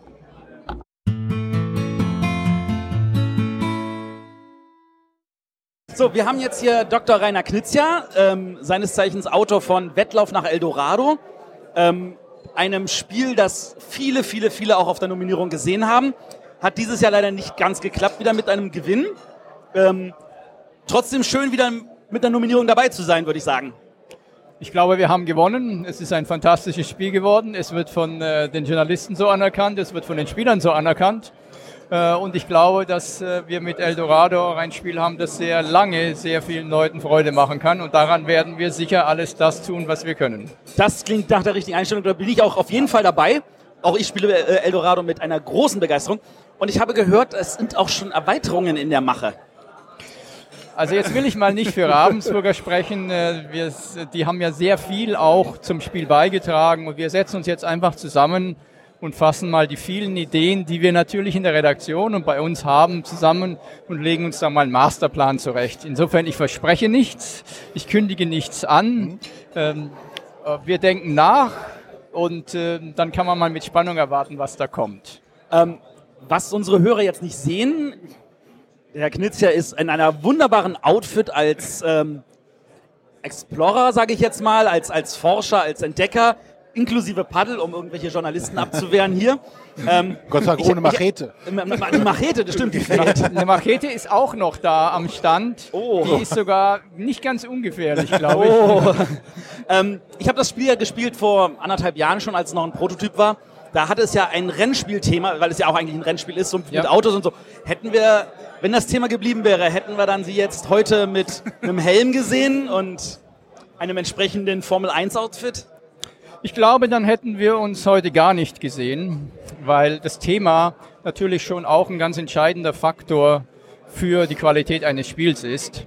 Und äh, im Nachhinein zu sehen, dass dieses Thema der perfekte Fit ist, also die perfekte Passung ist, weil wir ja immer wieder eine neue Wegstrecke haben, immer wieder neue Herausforderungen haben. Dieses Abenteuerliche äh, kommt äh, durch das Deckbauspiel, glaube ich, ganz schön hervor. Ich glaube, dass das Thema einen sehr großen Beitrag auch zum Erfolg des Spiels leistet. Da, Dem möchte ich definitiv Ja. nichts abstreiten. Ähm, dann stellt sich natürlich gleich die Frage, wenn das Thema so gut rüberkommt, was kann man an diesem Thema noch draufsetzen? Ungeheuer viel. Also ich, ich, ich muss ja sagen, da sind auch wunderbare Anspielungen. Der Startspielermarker ist ein Indiana Jones Hut. Ähm, Wo geht das hin, wenn man die Auswahl der Karten, wie lange hat man an der gearbeitet? Also mir war einfach vom Ansatz her wichtig, äh, ein, ein, dem Genre Deckbauspiel etwas Neues hinzuzufügen. Ich kann mich auch erinnern, als ich mein erstes Deckbauspiel gespielt habe, dass ich mir durchaus schwer getan habe, mich da reinzufinden in diese Systeme. Und insofern war es von Anfang an mein Bestreben, wenn ich da was mache, möchte ich die Tür auch aufmachen für ein ganz breites Publikum. Und äh, eine abstrakte Maschine zu bauen aus Karten ist eine Seite. Und für viele Spieler und Freaks absolut das Richtige. Äh, wenn ich allerdings einen Spielplan vor mir habe und sehe, da sind jetzt viele Flüsse und ich gucke dann mein Grundexpeditionsteam an und sage, naja, aber ich komme ja gar nicht über die Flüsse drüber, dann leuchtet mir doch sofort ein, dass ich noch ein paar weitere Karten brauche, die mich da drüber mhm. bringen. Und das heißt natürlich auch, dass ich dann eine ganz andere Vielfalt ins Spiel bekomme, weil ich diese Strecke, diese Abenteuerstrecke jedes Mal neu auslege. Ja, die sind ja doppelseitige Spielpläne, die kann man auf ganz viele verschiedene Arten anordnen. Das heißt, es wird sehr klar, plastisch, transparent. Warum gehe ich denn durch diesen Mechanismus des Deckbaus durch? Aber es erleichtert mir auch den Zugang zum Spiel insofern, weil ich ja durch die Variabilität des Spielplans gar nicht mehr hunderte und hunderte von Karten brauche, um hier eine Wiederspiel Reiz zu erzeugen, sondern wir haben ja da wirklich nur, jetzt muss ich mal zählen im Kopf, glaube ich, 18 verschiedene Karten drin, plus ein paar, mit denen ich anfange. Und das ist ja auch ein Vorteil, weil ich nicht diese ganzen Karten studieren muss, bevor ich anfangen kann. Ich sehe die relativ schnell im Überblick, ich kann anfangen. Und dann kommt ja natürlich der Marktmechanismus noch dazu, dass ich ja immer nur sechs Karten zugänglich habe und immer wenn dann eine Karte ausverkauft ist, kann ich eine neue dazu nehmen. Aber welche ich dazu nehme, entscheidet der Spieler. Das heißt, auch da kriege ich wieder Variabilität rein. Das heißt, mein Ansatz war von Anfang an, ich will Einfachheit im Spiel, aber ich will trotzdem eine hohe Spieltiefe haben. Und ich glaube, durch die gerade beschriebenen Mechanismen wird es einfach erreicht. Ich glaube, auf auch sehr neue und reizvolle Art erreicht. Das ist schwierig, dem zu widersprechen. Das sehe ich ganz genauso. Man ähm, muss ja auch nicht allem widersprechen. Nein, das muss man nicht. Ähm, also es gibt eine Kritik in der Spielerschaft und ähm, ich gehöre jetzt zu denen, die das äh, nicht so sehen. Die sagen, die Karten sind zu klein. Ähm, das ist wahrscheinlich eine Geschmackssache. Die, also ich habe die Kritik noch nicht gehört, aber ich lese jetzt auch nicht heiß jeden Tag die Kritiken, die es gibt. Ähm, ich, ich, Wahrscheinlich lag das auch in der Entscheidung der Redaktion. Kann ich jetzt nicht viel dazu sagen. Ich habe kein Problem mit den Karten. Ich habe das voll mitgetragen. Äh, ich finde es sehr schön, weil es übersichtlich ist, weil man nicht so viel Platz braucht. Weil natürlich, man muss es ja auch sehen, wir haben einen großen Spielplan in der Mitte. Ja. Äh, wenn ich jetzt da noch äh, Oversize-Karten habe, dann braucht man schon mal einen Spezialtisch, um überhaupt noch spielen zu können. Nicht wahr, Arne? Ich habe auch kein Problem mit den Karten, nein. ja, das ist hervorragend. Ähm, ist irgendein anderes, also Rainer Knizia stand viele, viele Jahre lang für anspruchsvolle, schöne Vielspielertitel. Ähm, können wir vielleicht mal wieder irgendwann mit einem, Spieler, mit einem Spiel rechnen, das vielleicht auch auf der Anthrazit-Liste landet? Das ist nicht mehr meine Hauptrichtung, weil ich einfach mein Ziel ist, möglichst viele Leute zu erreichen, möglichst vielen Leuten Spaß zu machen, äh, eine Bereicherung in ihrer Spielewelt zu bringen. Und ich sehe einfach, dass wir eine Überfüllung von diesen Expertenspielen haben, von den sehr anspruchsvollen Spielen haben. Da tummeln sich viele, die halt diese Spiele gerne spielen. Und ich glaube, wir vergessen das normale Publikum, normal hier richtig zu bewerten. Äh, und mir macht es einfach Spaß, viel Spieltiefe, viel Spielreiz irgendwo einzupacken, dass man dann aber auch relativ leicht zugänglich als Normalspieler spielen kann. Das ist für mich zurzeit die größte Herausforderung. Äh, wir sehen ja, dass die Richtung jetzt mit den Mobilspielen ja noch viel mehr in die Richtung dahin geht, zu sagen, ich gucke mir es an, ich weiß, wie ich spiele, ich, zwei Minuten mehr Zeit habe ich nicht. Ja. Also das sind ja andere Extreme. So extrem will ich ja auch nicht gehen, aber in einer Dreiviertelstunde sich hinsetzen zu können und ein Deckbauspiel spielen zu können und damit viel Spaß zu haben, ich glaube, das ist schon eine Leistung. Aber jetzt höre ich mal auf, mich selber zu loben. ja, aber nee, also das unterstreiche ich. Das ist definitiv eine Leistung, weil es ist tatsächlich das zugänglichste Deckbauspiel, das ich auch je gespielt habe. Und von da aus gesehen Hut ab und äh, nochmal Gratulation zur Nominierung und vielen Dank für die Zeit. Genau. Dankeschön. Dankeschön. Danke.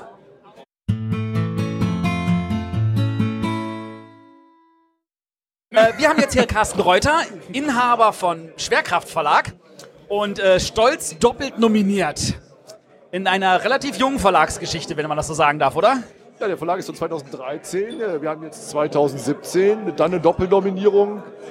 Im Kennersegment ist, glaube ich, ja, das würde ich schon sagen, dass man das noch alles als Jung und Shootingstar und Schieß mich tot und ja. Ja, also Doppelnominierung ist schon ziemlich, ziemlich ordentlich. Trotzdem war natürlich der, sage ich jetzt mal, Mitnominierte ein, ein Gigant gefühlt dagegen. Und deswegen hat es leider mit beiden Spielen nicht gereicht. Macht das traurig oder? Nein, überhaupt nicht. Also die Doppelnominierung ist ja wie gewonnen zu haben. Ja? Definitiv, Äh, vor allen Dingen, wenn du, wenn du von unten kommst und der kleinen Ausgangsbasis, dann ist das, dann katapultiert dich das nach vorne. Das muss ich auch alles erstmal verdauen. Also die, die Verkaufsstandorte für meine Spiele, die, hat sich, die haben die vervierfacht durch die Doppelnominierung. Das muss man auch alles erstmal integrieren. Das schaffe ich aber auch. Und äh, deswegen, nächstes Jahr bin ich dann wieder hier, weißt du, dann, dann mache ich den Sack zu oder so. Das klingt hervorragend. Da freuen wir uns vor allem, wenn wir dann mit einem noch lächelnderen Carsten reden können. Ich lächle doch jetzt auch. Ja, aber sowas von breit, das ist Du unfassbar. hast gehofft, du siehst mich ja weinen auf Nein, oder nein, nein, nein. Ich bin froh, dass ich dich nicht weinen Und sehe. verkauf meine Butze an Frosted Games, weißt du? Moment mal, das hier ist Bretterwisser. Wir sind hier ganz woanders. Oh, okay. Frosted Game findet hier nicht statt.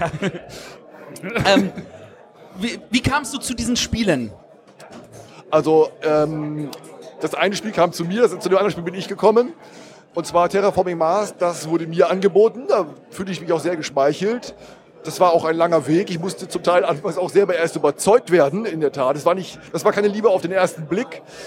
Aber ich bin froh, dass ich überzeugt wurde, äh, ich dickköpfig geblieben bin und dieses tolle Spiel in meinem Katalog habe. Bei Räuber der Nordsee ist es so, das habe ich entdeckt, da habe ich mich drum gekümmert.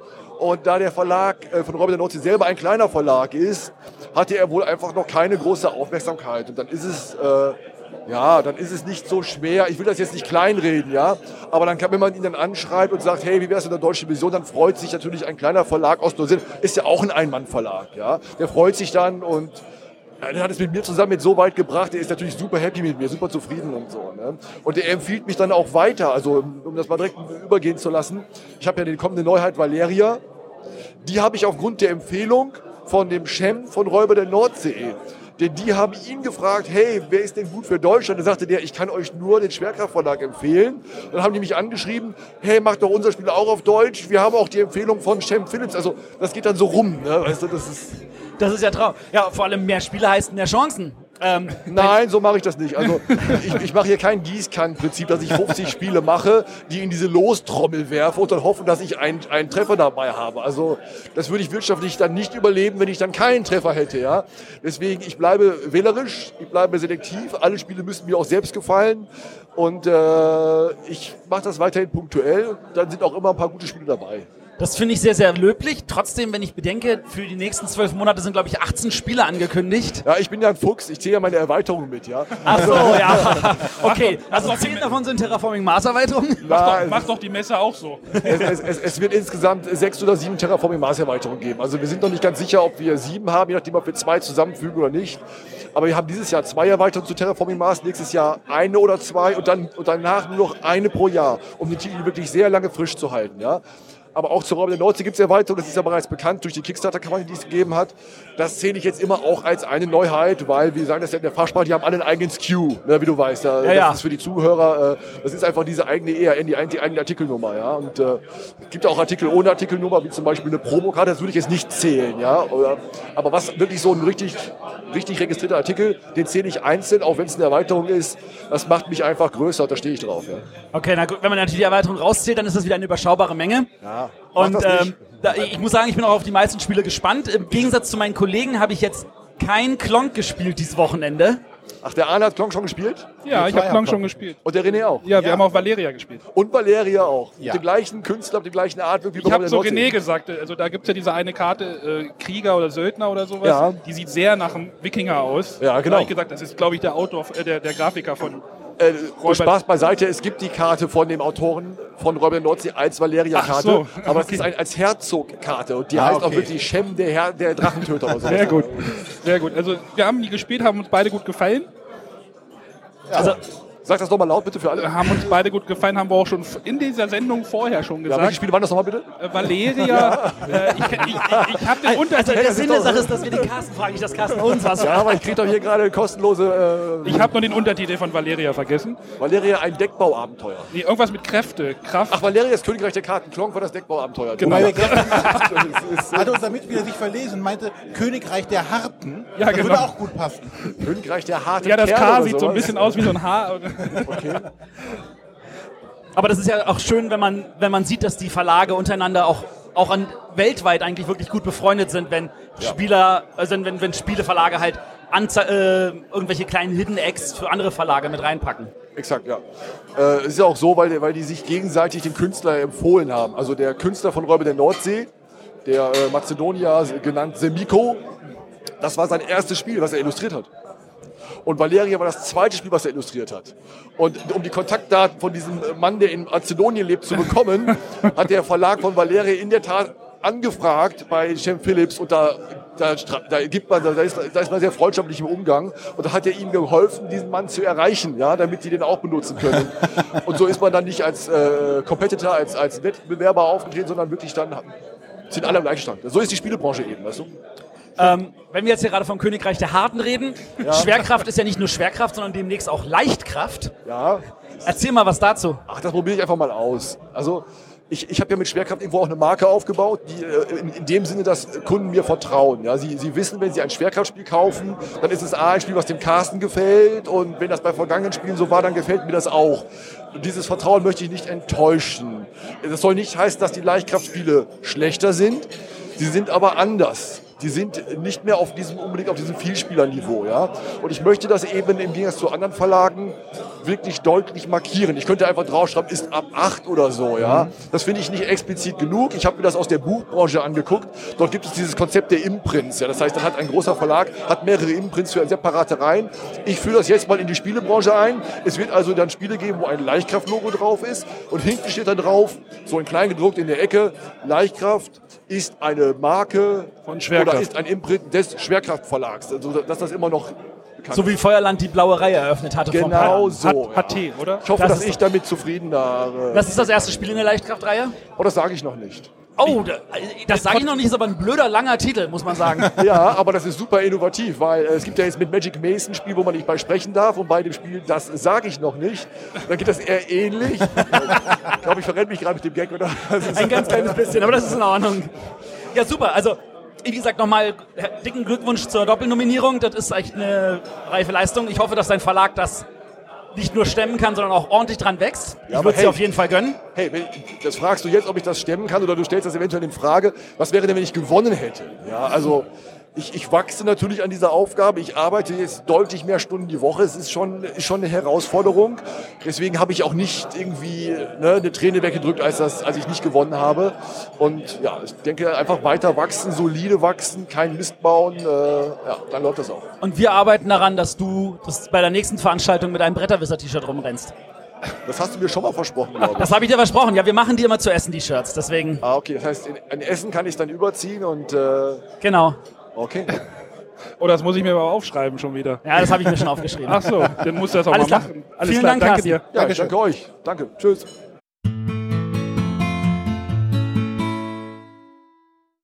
Wir haben jetzt hier die Gewinner des Kennerspiel des Jahres, Inka und Markus Brandt. Herzlichen Glückwunsch. Verdient, wenn ich das sagen darf. Dankeschön. Ja, vielen Dank. Ähm, also der Schrei, der war ja nicht zu überhören, als dann das Tuch gelüftet wurde. Nein, also Emotionen sind was Tolles. Also das, das kommt auch gut rüber. Jemand hat euch dann auch noch beim Knutschen kurz festgehalten. Das ging dann auch Oh gleich über Twitter. War die Anspannung so groß? Total. Das ist äh, nicht schön vorher. Ihr wirktet aber heute früh noch relativ entspannt draußen. Also das sah wirklich nur so aus. Es war schrecklich. Aber ja, ist doch eigentlich schön, wenn, wenn so, so eine Idee dann auch noch so fruchtet, sich, wie man im Januar, Februar schon gehört hatte, wirklich auch richtig gut verkauft und dann auch noch gleich als Gesamtpaket drei Spiele zusammen den Pöppel gewinnt. Ja. Also eigentlich habt ihr heute drei Pöppel damit gewonnen. Das ist äh, super und es hat uns auch, äh, als die Nominierungslisten rauskamen, total gefreut, dass sie tatsächlich die, die erste Staffel äh, nominiert haben. Ähm, wir haben uns halt im Vorfeld auch schon Hoffnungen gemacht, weil wir halt gemerkt haben, wie gut das Spiel ankommt, aber haben auch immer gedacht, wie wollen sie es machen? Sie müssen ja eins von den dreien rauspicken, welches wird es dann sein? Und äh, die Entscheidung, die sie jetzt getroffen haben, die, die ganze Staffel zu nominieren, das ist super. Es zeigt aber auch, wie gut das Gesamtpaket eigentlich auch sowohl von euch bearbeitet als auch vom Verlag dann komplett präsentiert wurde. Da kommt ja noch mehr. Die zweite Staffel habe ich auch schon durchgespielt. Die ist in meinen Augen etwas schwerer, aber trotzdem verdammt gut. Noch schwerer. Die dritte Staffel ist ja auch schon angekündigt. Da kommen ja diesmal vier Boxen und ein Buch. Ich gehe davon aus, nächstes Jahr geht's weiter, oder? Ja, es äh, wird 2018 weitergehen. Noch haben wir ein paar Ideen für Rätsel und äh, Noch? solange die noch, noch kommen, werden wir auch mit Sicherheit noch weitermachen. Aber sollte dann irgendwann mal der Zeitpunkt kommen, wo wir dann selber auch mit den Rätseln nicht mehr zufrieden sind, dann würden wir auch sagen, äh, jetzt pausieren wir mal ein bisschen. Seid ihr denn auf die Idee gekommen, Rätsel, also ein Exit-Game zu machen oder ist der Verlag auf euch zugekommen? Ähm, die Idee ist tatsächlich äh, in den Köpfen von äh, Ralf Querfurt und Sandra Dochtermann äh, entstanden. Die äh, haben davon gehört und beschlossen, äh, mit dem Team, mit dem Redaktionsteam ihre Weihnachtsfeier in so einem Exit-Room zu machen.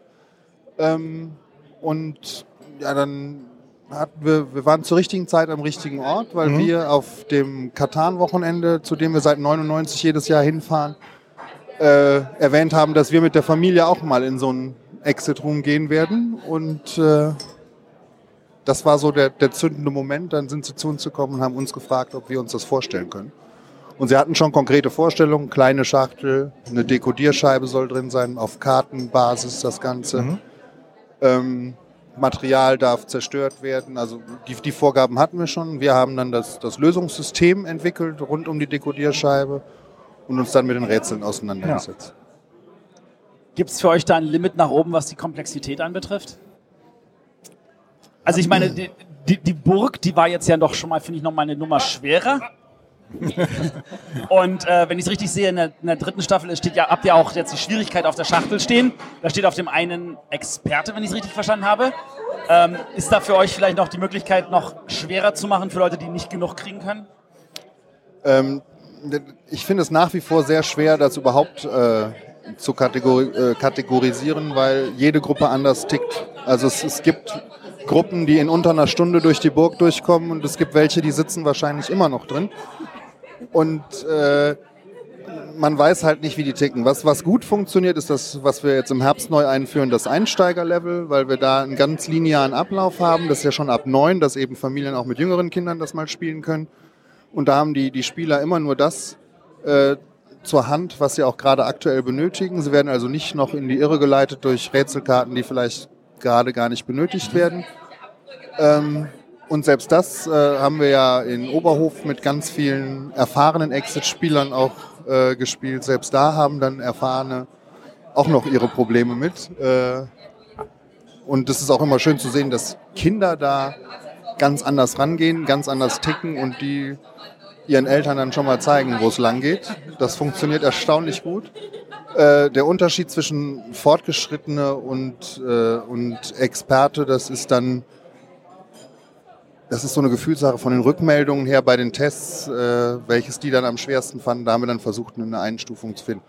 Ob wir dann mal noch einen draufsetzen und Profis oder was auch immer machen, das müssen wir mal schauen. Ähm, ein anderes Highlight, für, zumindest für mich aus diesem Jahrgang, ist ja WordSlam. Wenn ihr den Kennerspiel des Jahres Pöppel in WordSlam erklären müsstet, welche Worte würdet ihr nehmen? du musst schon das Mikro in den Mund halten, Inka, sonst hört man das nicht.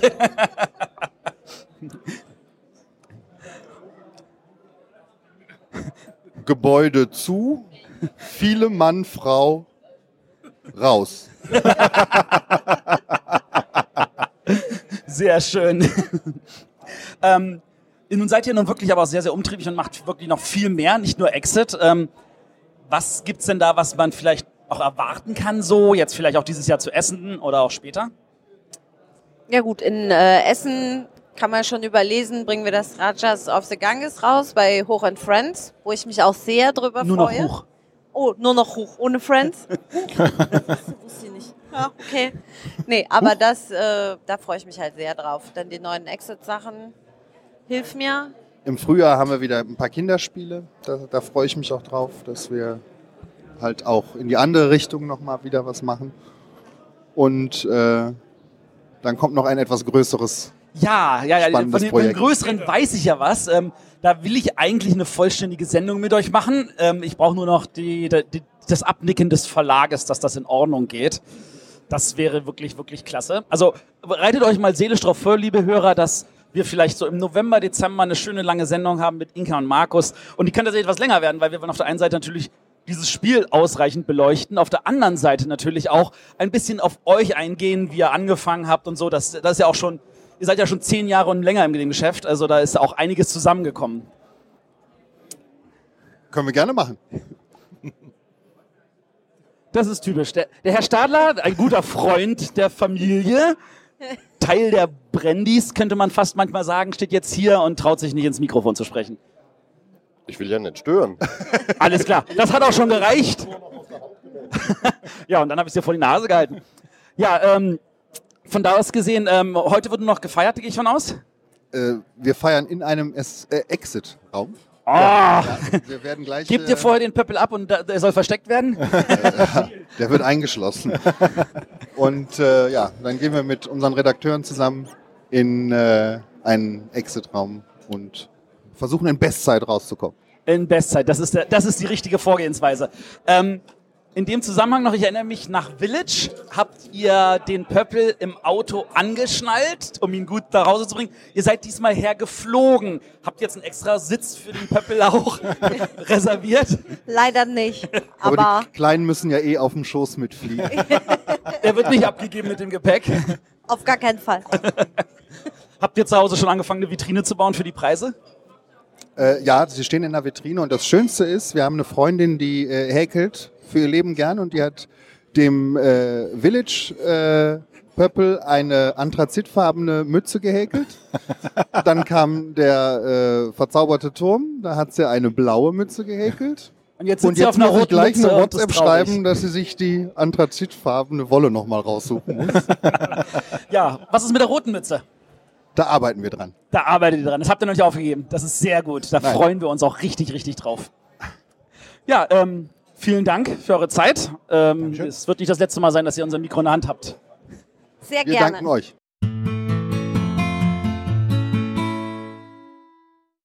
So, wir haben jetzt hier Ralf Querfurt, seines Zeichens der Redakteur bei Cosmos und mitverantwortlich für die Exit-Reihe, zusammen mit der Sandra. Genau so ist es. Ja. Genau. Ähm, Inka und Markus haben wir schon erzählt, äh, dass ihr da mit der Idee angekommen seid. Ähm, wie viele Exit-Räume hast du inzwischen gespielt? Das sind jetzt 20 oder knapp über 20. Ich habe es nicht genau gezählt. Ach, das ist ja noch zweistellig. Ja, da, da, da, da sehe ich ja noch wirklich Potenzial. Ähm, ich, mir ist aufgefallen bei den letzten Exit-Räumen, wo ich immer war, dass tatsächlich, man kommt raus, man sieht direkt neben der Kasse ein riesengroßes Display mit euren Exit-Kästen. Äh, und das macht mich immer total froh, das zu sehen, dass damit neue Spieler erreicht werden. Und meine erste Frage ist dann immer, ja, und wie laufen die? Und daraufhin wollen die mir erklären, wie das Spiel funktioniert. Dann wissen sie zumindest, wie sie funktionieren und das ist auch ein gutes Zeichen, dass Das sie nicht nur einfach verkaufen. Ja. Aber ähm, wie, viel, wie viel von denen jetzt prozentual ungefähr verkauft ihr denn über diese Schiene? Oh, das kann ich, kann ich wirklich Das weißt du nicht. nicht genau sagen. Es ist auf jeden Fall äh, nicht die, die Mehrheit. Also Nicht die der, Mehrheit. der normale Fachhandel und auch natürlich online überwiegt da immer noch. Ja. Ähm, das ist ja in der Produktion sehr, sehr aufwendig, weil auf viele, viele kleine Details geachtet werden muss. Da dürfen eigentlich wirklich null Fehler passieren. Wenn da aus Versehen eine Karte vom Druckbogen fällt, wäre das Spiel kaputt. Das wäre ja auch traurig. Ähm, äh, wie komplex ist das dann, das mit der Druckerei abzusprechen? Ja, ich, also ich habe eine Geschichte, die kann ich natürlich nicht ganz genau erzählen, weil das ein Spoiler wäre. Aber in der allerersten Auflage der, der verlassenen Hütte ist tatsächlich etwas passiert. Wenn das so durchgegangen wäre, dann wäre das Spiel kaputt gewesen. Dann wäre ja sehr viel schon verraten gewesen und wir haben das gesehen, zur Kontrolle gehabt, natürlich alles genau gecheckt und konnten das dann nochmal komplett um, umkonfektionieren lassen. Zum Glück. Das ist sehr, sehr gut. Ähm, wie ausgelastet wird jetzt äh, die Druckerei sein, wenn es als Kennerspiel jetzt in einer größeren Auflage, ich meine, wir haben ja schon im Januar gehört, irgendwie 100.000 verkaufte Stück. Die Zahl dürfte inzwischen deutlich weiter nach oben gegangen sein. Ja. Äh, aber wenn die jetzt aufgrund des Preises noch mehr produzieren müssen, müssen wir Angst haben, dass Staffel 3 vielleicht sich verzögert? Nein. Und die Aussage, die wir bekommen haben, die sind bereit, die freuen sich, noch mehr zu machen. Das sind natürlich jetzt auch noch internationale Produktionen, die mit dazukommen. Auf Englisch gibt's die Spiele schon. Und für zwischen 10 und 20 anderen ausländischen Ausgaben, ähm, die folgen jetzt auch noch aktuell. Aber die sagen, die kriegen das hin. Wird, äh, wird eine große Aufgabe, aber sie werden das schaffen. Oh, ich freue mich auf die erste Ausgabe, wo das Heft aus Versehen in Französisch ist. Ja, das, das wäre dann ein hartes Rätsel für viele, ja. ja, zumindest, also mein Französisch ist dann doch nicht so gut. Ja, meins auch nicht. Ähm, also Inka und Markus haben schon gesagt, auf jeden Fall, wir können auch mit einer, mindestens einer Staffel 4 rechnen.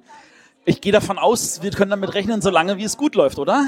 Ja, solange die Spieler mehr wollen, solange ihr mehr wollt und solange wir Ideen haben, werden wir liefern. Und wir wissen auch, wir wollen die Qualität äh, halten, also nicht einfach nur irgendwas rausbringen.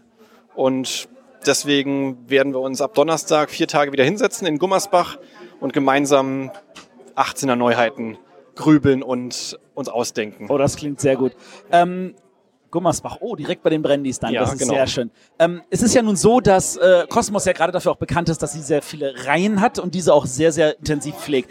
Katan als eine der ältesten Reihen, jetzt schon über 20 Jahre in der Pflege. Andor jetzt auch schon über fünf Jahre ordentlich in der Pflege. Ubongo zehn Jahre auch schon? Es sind sogar schon zwölf. Es sind sogar schon zw- zwölf Jahre Ubongo. Ähm, jetzt Exit, auch eine Reihe, die er pflegt. Wie viele Reihen kann sich der Verlag leisten, so zu pflegen? Und Also- dann nebenbei noch so viel rauszubringen, dass sie regelmäßig nominiert wird. Wir haben ja vorhin irgendwie überlegt, so in den letzten Jahren wirklich fast ausnahmsfrei, bis auf ein Jahr, wo er das knapp nicht geschafft hat. Also das ist natürlich eigentlich ein Luxusproblem. Man möchte ja natürlich möglichst viele stabil laufende Grundreihen haben, wo man weiß, ähm, die, die wollen die, die Menschen immer wieder, die verschenken sie. Da findet man immer wieder neue Fans davon. Von daher, das ist, das ist kein Problem. Und es ist natürlich auch nicht äh, wahrscheinlich, dass man irgendwann 10, 20 Reihen im Programm hat, weil dafür ist das schon auch immer eine Ausnahme, dass, dass Spiele erscheinen, die sich so durchsetzen, wo wirklich immer wieder Erweiterungen und weitere Editionen gewollt werden. Also das passiert nicht so häufig. Das passiert nicht so. Trotzdem habt ihr da anscheinend gutes Händchen dafür und auch das richtige Personal. Wann seid ihr zu wenig im Team? Ja, dann, wenn es anfängt, äh, dass die Luft knapp wird und man sagen muss, das ist zu viel und wenn die Qualität muss ja bleiben. Also das ist ja auch Ja. das Wichtige. Es geht nicht einfach immer nur mehr, sondern man braucht immer die kreative Zeit auch, um die Spiele perfekt zu machen. Das ist ja nicht einfach nur, wir haben einen Prototypen vom, vom Autor bekommen, kriegen den an den Illustrator, macht das schön, dann zum Grafiker, macht die Texte rein und dann, ja, super, fertig. Das steckt halt viel, viel mehr. Viel Feintuning mit den Autoren zusammen noch dran feilen, dass es in schön auch immer noch funktioniert oder vielleicht sogar noch besser funktioniert, als sogar im Prototypen Dinge zu optimieren. Und das, das muss einfach haltend sein. Ähm, nun ist es ja so, ähm, habe ja schon gesagt, ihr bringt ja trotzdem noch nebenbei ganz, ganz viele andere Sachen dabei. Unter anderem auch ein Spiel, das man jetzt auch als Pflege einer Reihe betrachten könnte. Wir rechnen im September ja mit dem dritten Teil Fundament der Ewigkeit. Ähm, kannst du uns dazu was erzählen?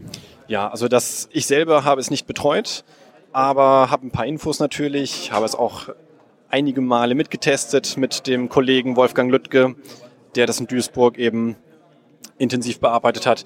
Und das ist wirklich dann folgt der Reihe Säulen der Erde, Tore der Welt, ist ähm, von Michael Rieneck als Autor und hat wieder einen etwas anderen Grundmechanismus, der wieder sehr clever ist. Wir haben es mal Dice Management genannt. Oh, wir müssen dürfen mit Würfeln rechnen. Ja, genau. Und dieses, die setzt man ein auf Karten und die Augenzahl auf, der, auf dem Würfel, die bestimmt, wie viele Runden lang diese Karte mir sozusagen einen Ertrag bringt. Und ich muss entscheiden, wenn ich einen hohen Wert erwürfelt habe, möchte ich den jetzt wirklich einsetzen und dieser Würfel ist dann lange gebunden, bringt mir zwar auch lange Erträge, aber ich bin da nicht mehr so flexibel, weil der Würfel einfach blockiert ist. Das ist so ein sehr wichtiges Kernelement des Spiels.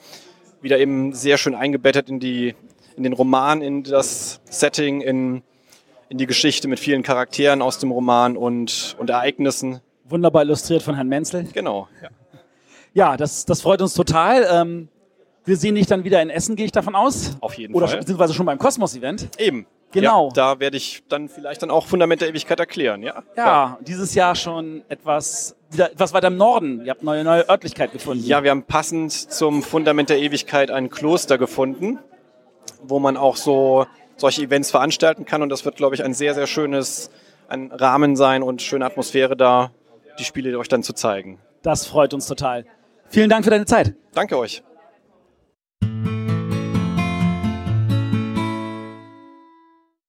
Ähm, wir haben jetzt hier Tom Felber, ähm, Vorsitzender der Jury Spiel des Jahres. Ähm, wie war das? Wie war der Jahrgang so im Rückblick?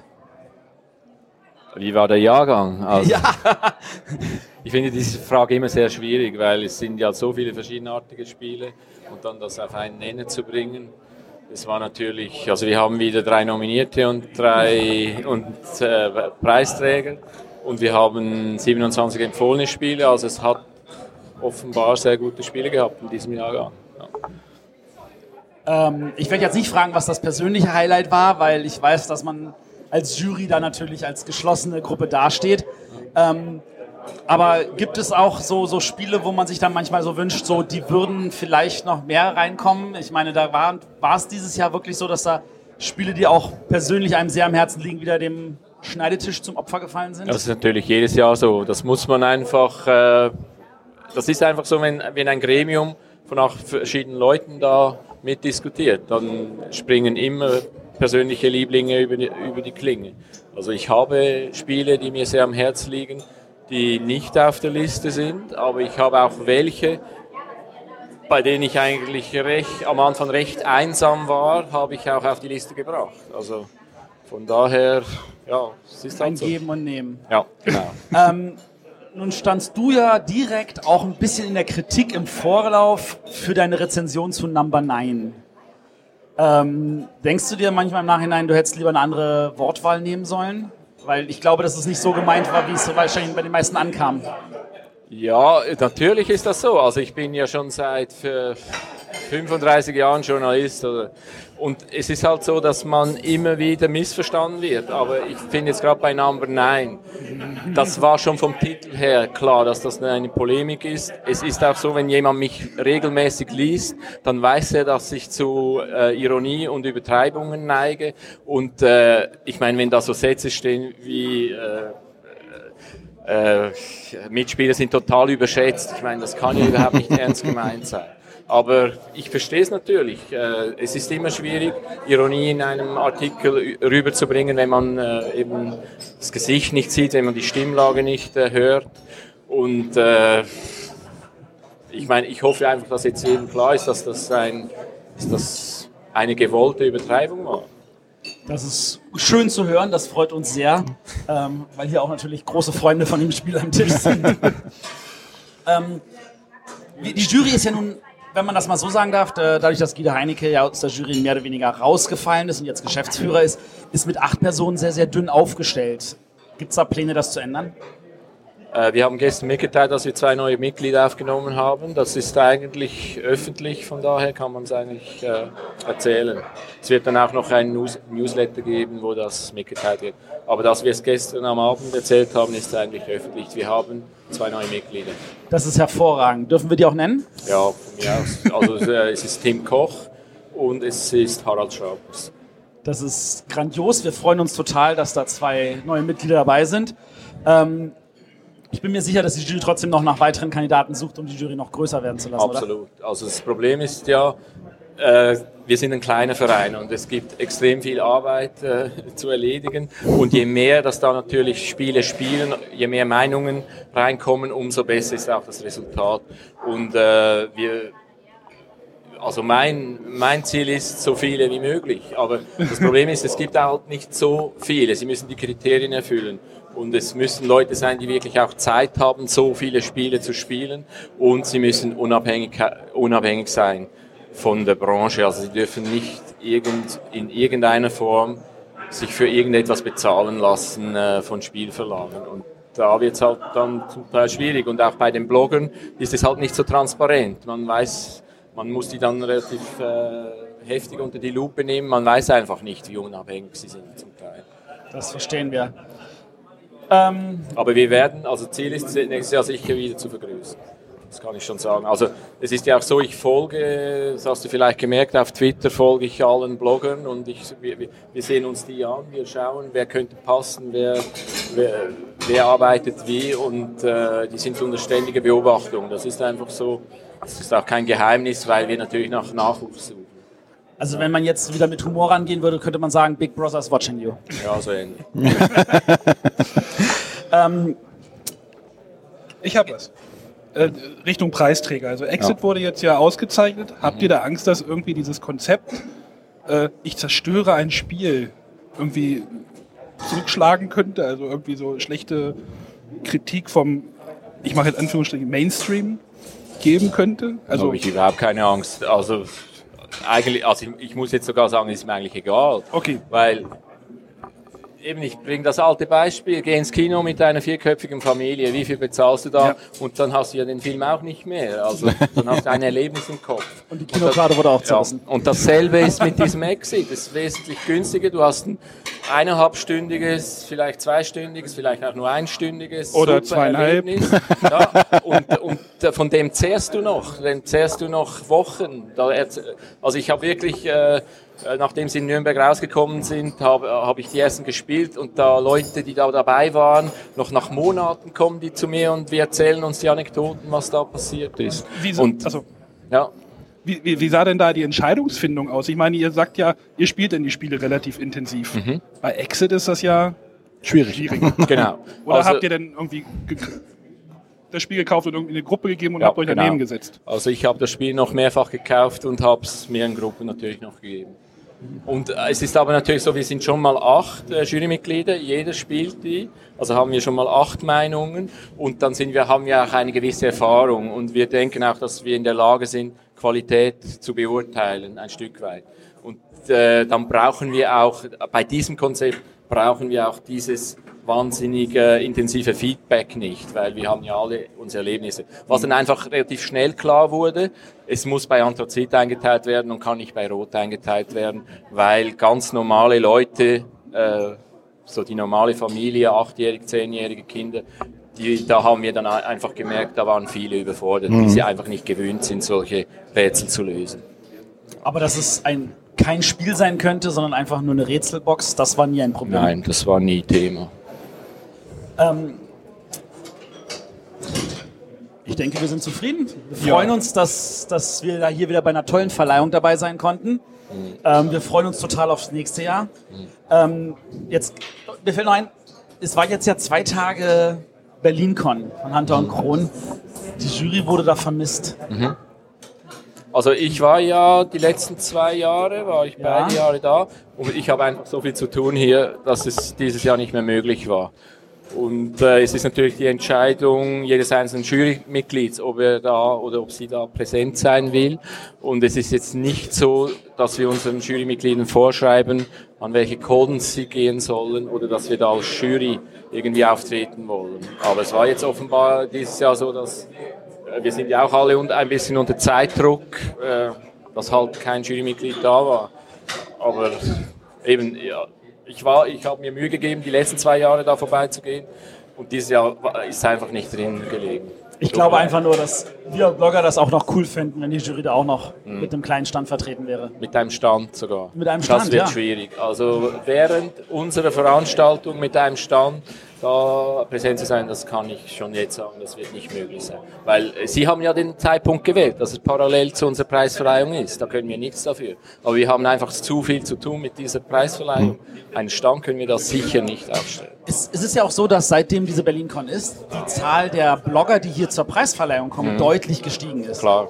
Ähm, wäre das vielleicht auch gut, so eine Veranstaltung in Hamburg zu haben während der Kinderspielverleihung, damit da auch mehr kommen? Weil da ist es ja gefühlt noch relativ leer.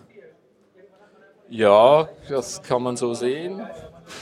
Wieso hast du Pläne, dass du in Hamburg eine Veranstaltung hast? Nein, ich würde es mir nur wünschen, weil ich fühle mich da so als Blogger relativ auf allein auf weiter Ah. Flur. Es ist halt das Problem, dass auch sich viele Blogger nicht für Kinderspiele interessieren. Ja. Das ist das Hauptproblem daran. Traurig, traurig. Aber wir arbeiten an unseren Veranstaltungen. Wir versuchen natürlich jedes Jahr besser zu werden. Und es wird auch Veränderungen wieder geben. In der Zukunft. Es, es gab dieses Jahr keine Pappsch Pappschachteln unter dem Vorhängen. Ja, das ist halt das positiv Ich habe zu Das Matthias ist, gesagt, äh, man kann gar keine Form sehen diesmal. Ja, das, ist, das haben wir auch gemerkt, dass das natürlich ein Problem war, dass man zum Teil sich die Form abschätzen konnte, wobei wir haben ja auch schon Schachtelformate dann extrem vergrößert. So, aber das haben wir jetzt geändert. Also es sollte jetzt nicht mehr Vorkommen. möglich sein, das zu erlauben. Ja, wir freuen uns auch noch viele weitere Änderungen in positiver Richtung. Wir sind da ganz sicher, dass die Jury, so wie sie derzeit aufgestellt ist, da auch mit viel Input noch rangeht. Vielen Dank, Tom, für deine Zeit und Ja, gern ähm, geschehen. wir freuen uns auch nächstes Jahr wieder. Ja. Genau. Alles klar. Dankeschön. Dankeschön.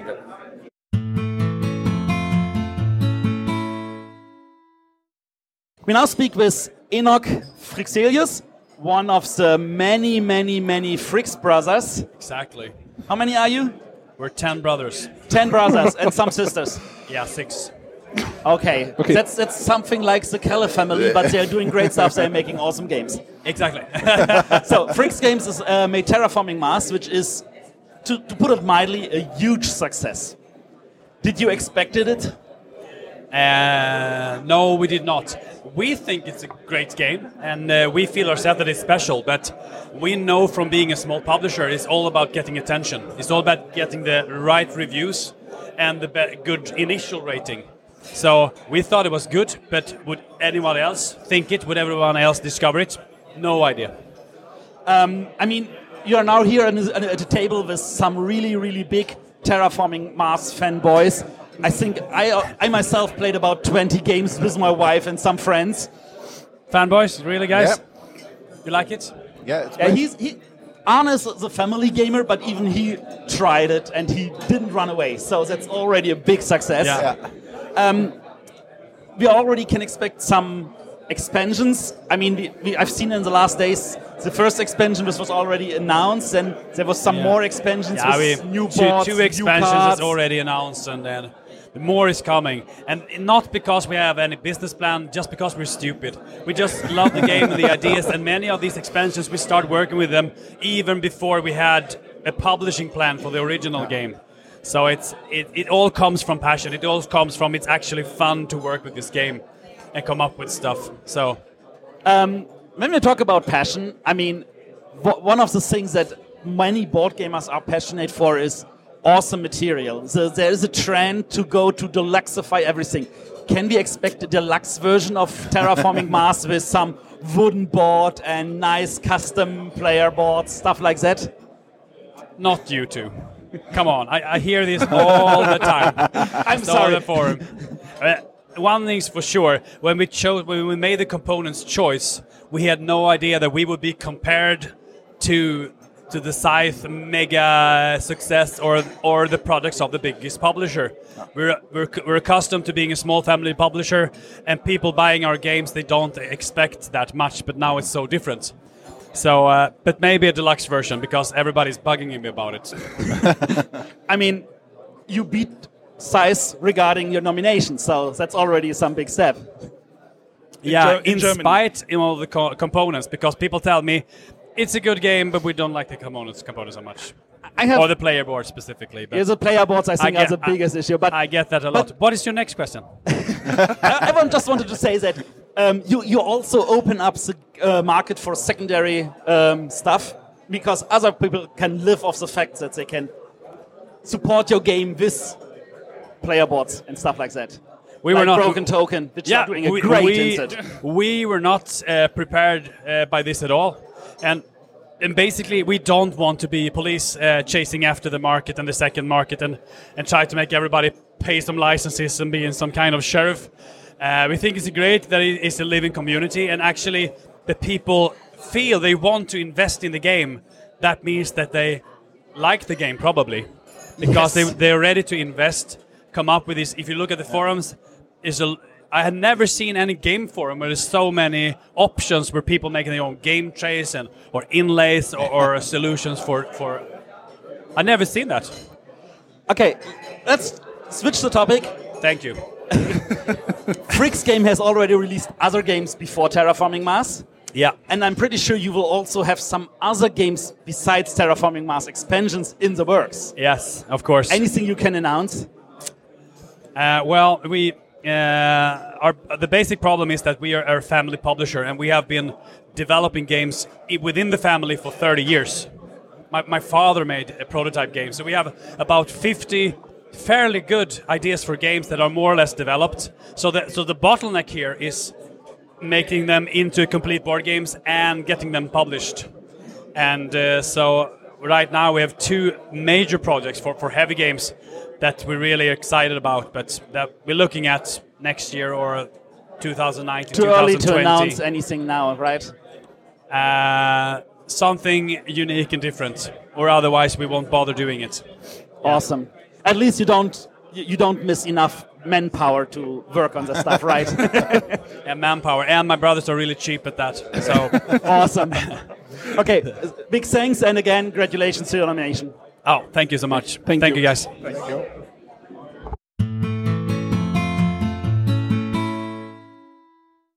Wir, hier, ähm, um, wir sind jetzt hier mit äh, Kasper uh, Lapp, dem um, Autor von Magic Maze. Ähm, congratulations to the nomination. Thank you. Uh, you're one of the wild group of Danish designers who are putting out so many games currently, which is awesome. Yeah, it's going well for the Danes. Uh, And this is your first game under contract. Yeah, it is. How, how, how did it come? How it? Uh, how did I sign the contract? Yeah. Or what With Uh, your name.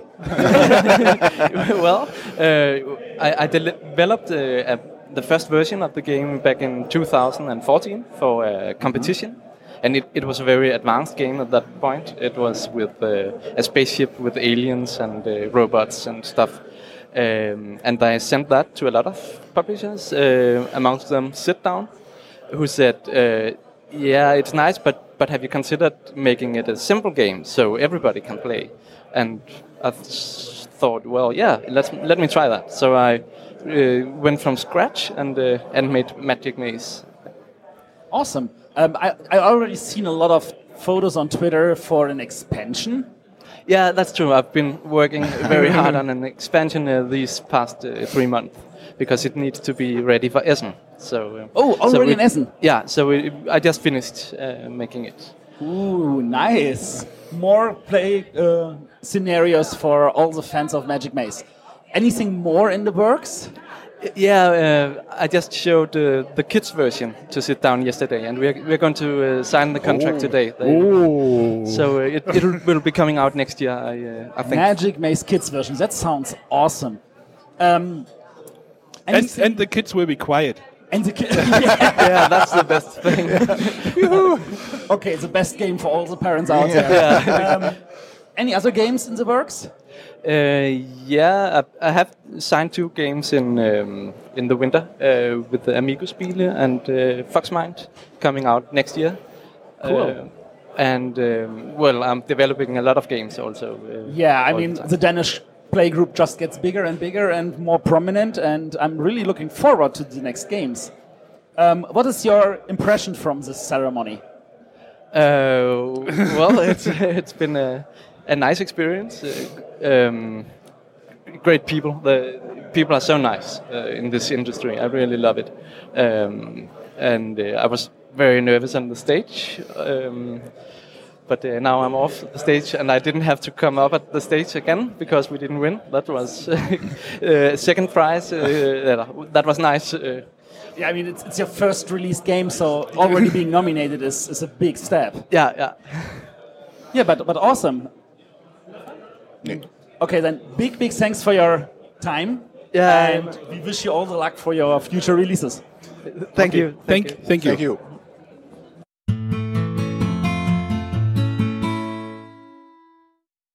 Um, we now have here Shem Phillips from Graphical Games, designer um, of uh, Raiders of the North Sea, Räuber der Nordsee, and owner of uh, Graphical Games. How is it to be nominated? That's huge. Yeah. Um, yeah. When I got the first the nomination, I was just a little bit shocked and surprised, um, but feeling very honoured. Um, just it's quite amazing just to be to come all the other way to the other side of the world and be a part of this is massive. So. You, you, you flew in from Australia, New Zealand? New Zealand. New Zealand. That's that's the other side of the world. Yeah. Actually. Yeah. So just having a nice long trip for one day here and being nominated? Yeah, it's worth it though. I mean, it's. Uh, I'm hearing Bruno say that you know he's been doing this for like 20 years or more, and it's his first nomination. So you can't. You got to take the opportunity. So this, I may never get this nomination again. So you got to make the most of it. You know. Um, Raiders of the North Sea is one part of a game trilogy. It was, I think, it was the third part. Uh, second. The second one. Okay. Um, there were already expansions announced and kickstarted. Um, is there even more planned than besides these three games? Uh, not so much for the trilogy. Um, I want to keep it as three games. Otherwise, it gets kind of weird having a quadrilogy or a, whatever the five. Is. Douglas Yeah. Adams also made even a fifth book for a quadrilogy, uh, for a trilogy in four books. So yeah, yeah. But I, I may do more trilogies in different worlds in the future. I'm not sure yet. Um, lots of ideas floating around. Um, but yeah, there's two, two expansions for Raiders coming out this year. It's currently a Kickstarter live for an expansion for Explorers, and then I, I think I'm done after that. Um, I, I might I may do more stuff in the future, more expansions, but for now I think I've you know been biting off a lot of Viking theme for a while. So yeah. I mean, right after the nominations, I think Renegade Games came already up and was happy to announce that they also do the do your games in the US and Yeah. even promoted it with the nomination. Um, does it open even more doors for you? Yeah, I mean, uh, within the first few days of the nomination, I had three US publishers wanting the game.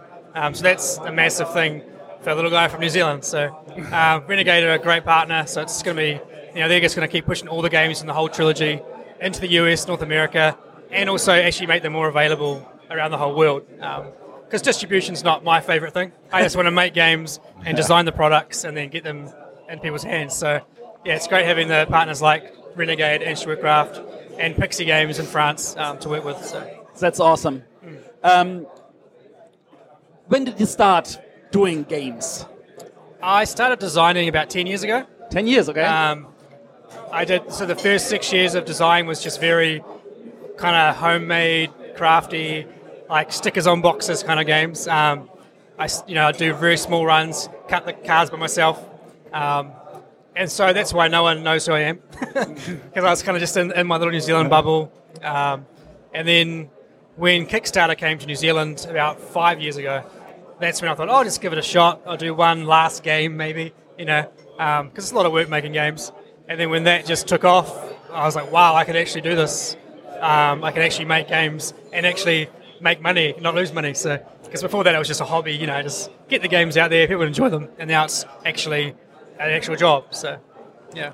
But you were prepared that if you would have won, you would have to print a lot more games. Yeah, we were ready though. Um, we, you know, we've got good manufacturers lined up. So, um, but yeah, Schwerkraft will be doing the German. Rene- Renegade will focus on the English. Um, so it's not so much on me. Yeah. Yes, and I wish you all the luck that maybe we will meet again one Yeah. day here in Berlin for a next nomination, and maybe then you even win. That'd be Would be awesome. Thank you. Thank Thank you.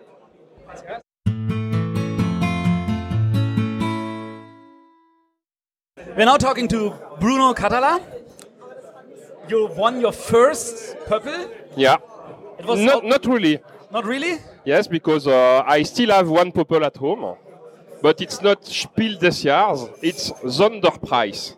Oh. Because 10 years ago, uh, I was still in Berlin to, to receive a Sonderpreis for Chateau Über Camelot. Oh, the cooperative game I remember from But, Days of Wonder. but it was not the prize, it was. Uh, It was st- it's still a nice wooden Yes. meeple just but but you. it's a Popel. and now you have a nice real one right next yeah, to it. for sure. How does it feel? It's incredible, in fact. So, uh, I couldn't dream more, in fact. Uh, like I said, for a game designer, uh, Spiel des Jahres is like an Oscar for, uh, for an actor. So, what could you expect more? Yeah, but I mean- I, I just fear that I will wake up now and that it's not true. So you will party all day and all night? Let's see. Uh, I remember last year you were also on the recommendation list for co-designing Seven Wonders Duel. Exactly, yes. Um, do you like to design with others together, or do you prefer working alone? I like both. Since the beginning, it's a choice. Uh, that means that if you if you are looking uh, on writers, for example, it's uh, it's well known that a writer writes the same book all his life. The story changes a little, but the team which are in the books are still the same. And I think that for a game designer, it could be the same. And since the beginning, I decided that I wanted to refresh my mind. I had to, to mix, to alternate working alone and working in cooperation with friends. That's awesome. Because you will explore fields where you will never go alone, in fact. And that's it. Um, you're a really big fan of dice. You made a, several games with a lot of dice in Yes. there. And now you won your big purple with a game without dice. Alors, not really. Yeah, okay. because no, because if you look to the story of dominoes, Yeah. the basic dominoes with the numbers are uh, an evolution of the dice made by the Chinese people, uh, making them flat only with two numbers. But uh, dominoes have been created by evoluting dice at the beginning. so you want to say you deserved that prize because you were evoluting as well. no, I, I don't think that I deserve anything. Awesome. No. Any other dice games we can expect from you? Uh, maybe, let's see, but I have still some ideas. I like the, um, um, the feeling of uh, rolling dice. I know that some gamer hates dice because they feel it's luck, but uh, in f- no, but My, my, one of my, my favorites game is Castles of Burgundy, and Yeah. that's with dice, and that's not a luck game. yeah, exactly. Um, I don't know if you know there are seven-sided dice. No. There are seven-sided dice on the market for some several years. Yeah, okay. And maybe you want to go with uh, Antoine Borzard and To, make for a seven wonders duel. dice game. Seven Wonders Ah, dice game. Yes, uh, I don't know. Um, I know that Antoine still have some reflection about Seven Wonders dice game, but uh, he has just thinking about it. He has not uh, worked about it. So just feel yourself prepared to go to him with an idea.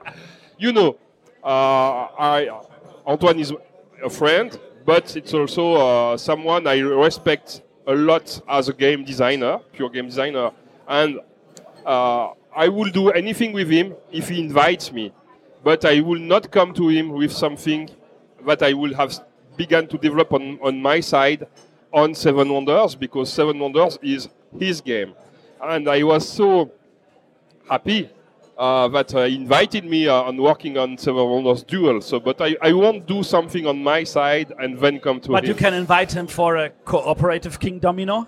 Um, why not? I mean, um, there's already Queen Domino Yes. announced. Yes. Uh, what can we expect in that expansion? Is it standalone expansion? So f- it's both. In fact, it's a standalone that you could use as an expansion. That means you can mix the two games or play each of them separately. Queen Domino, it's a little more complicated. That means the basic rules are the same. The way you take the dominoes, the way you build your kingdom is the same. But I've added a seventh color, and this color is uh, connected to um the city. And in the city, you have no crowns, but you can pay to build some special buildings. And each building tile uh, you place on the domino as a specific way to score points. And you also have a queen, a dragon, etc.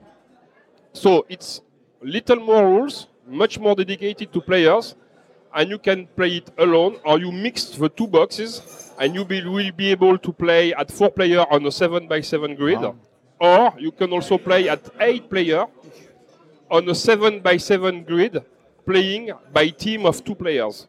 Oh, I that like means team. that we are building the same thing together against all the other teams. Oh, I need to. do- I need that que- team version definitely. I think you. Any more King Domino goodies on top?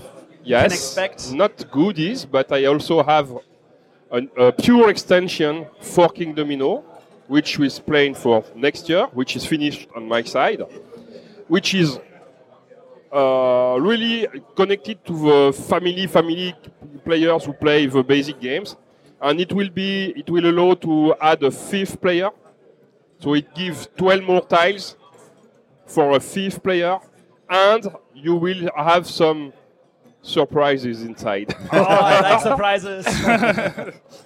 Maybe. Oh, great. Any other projects you want to?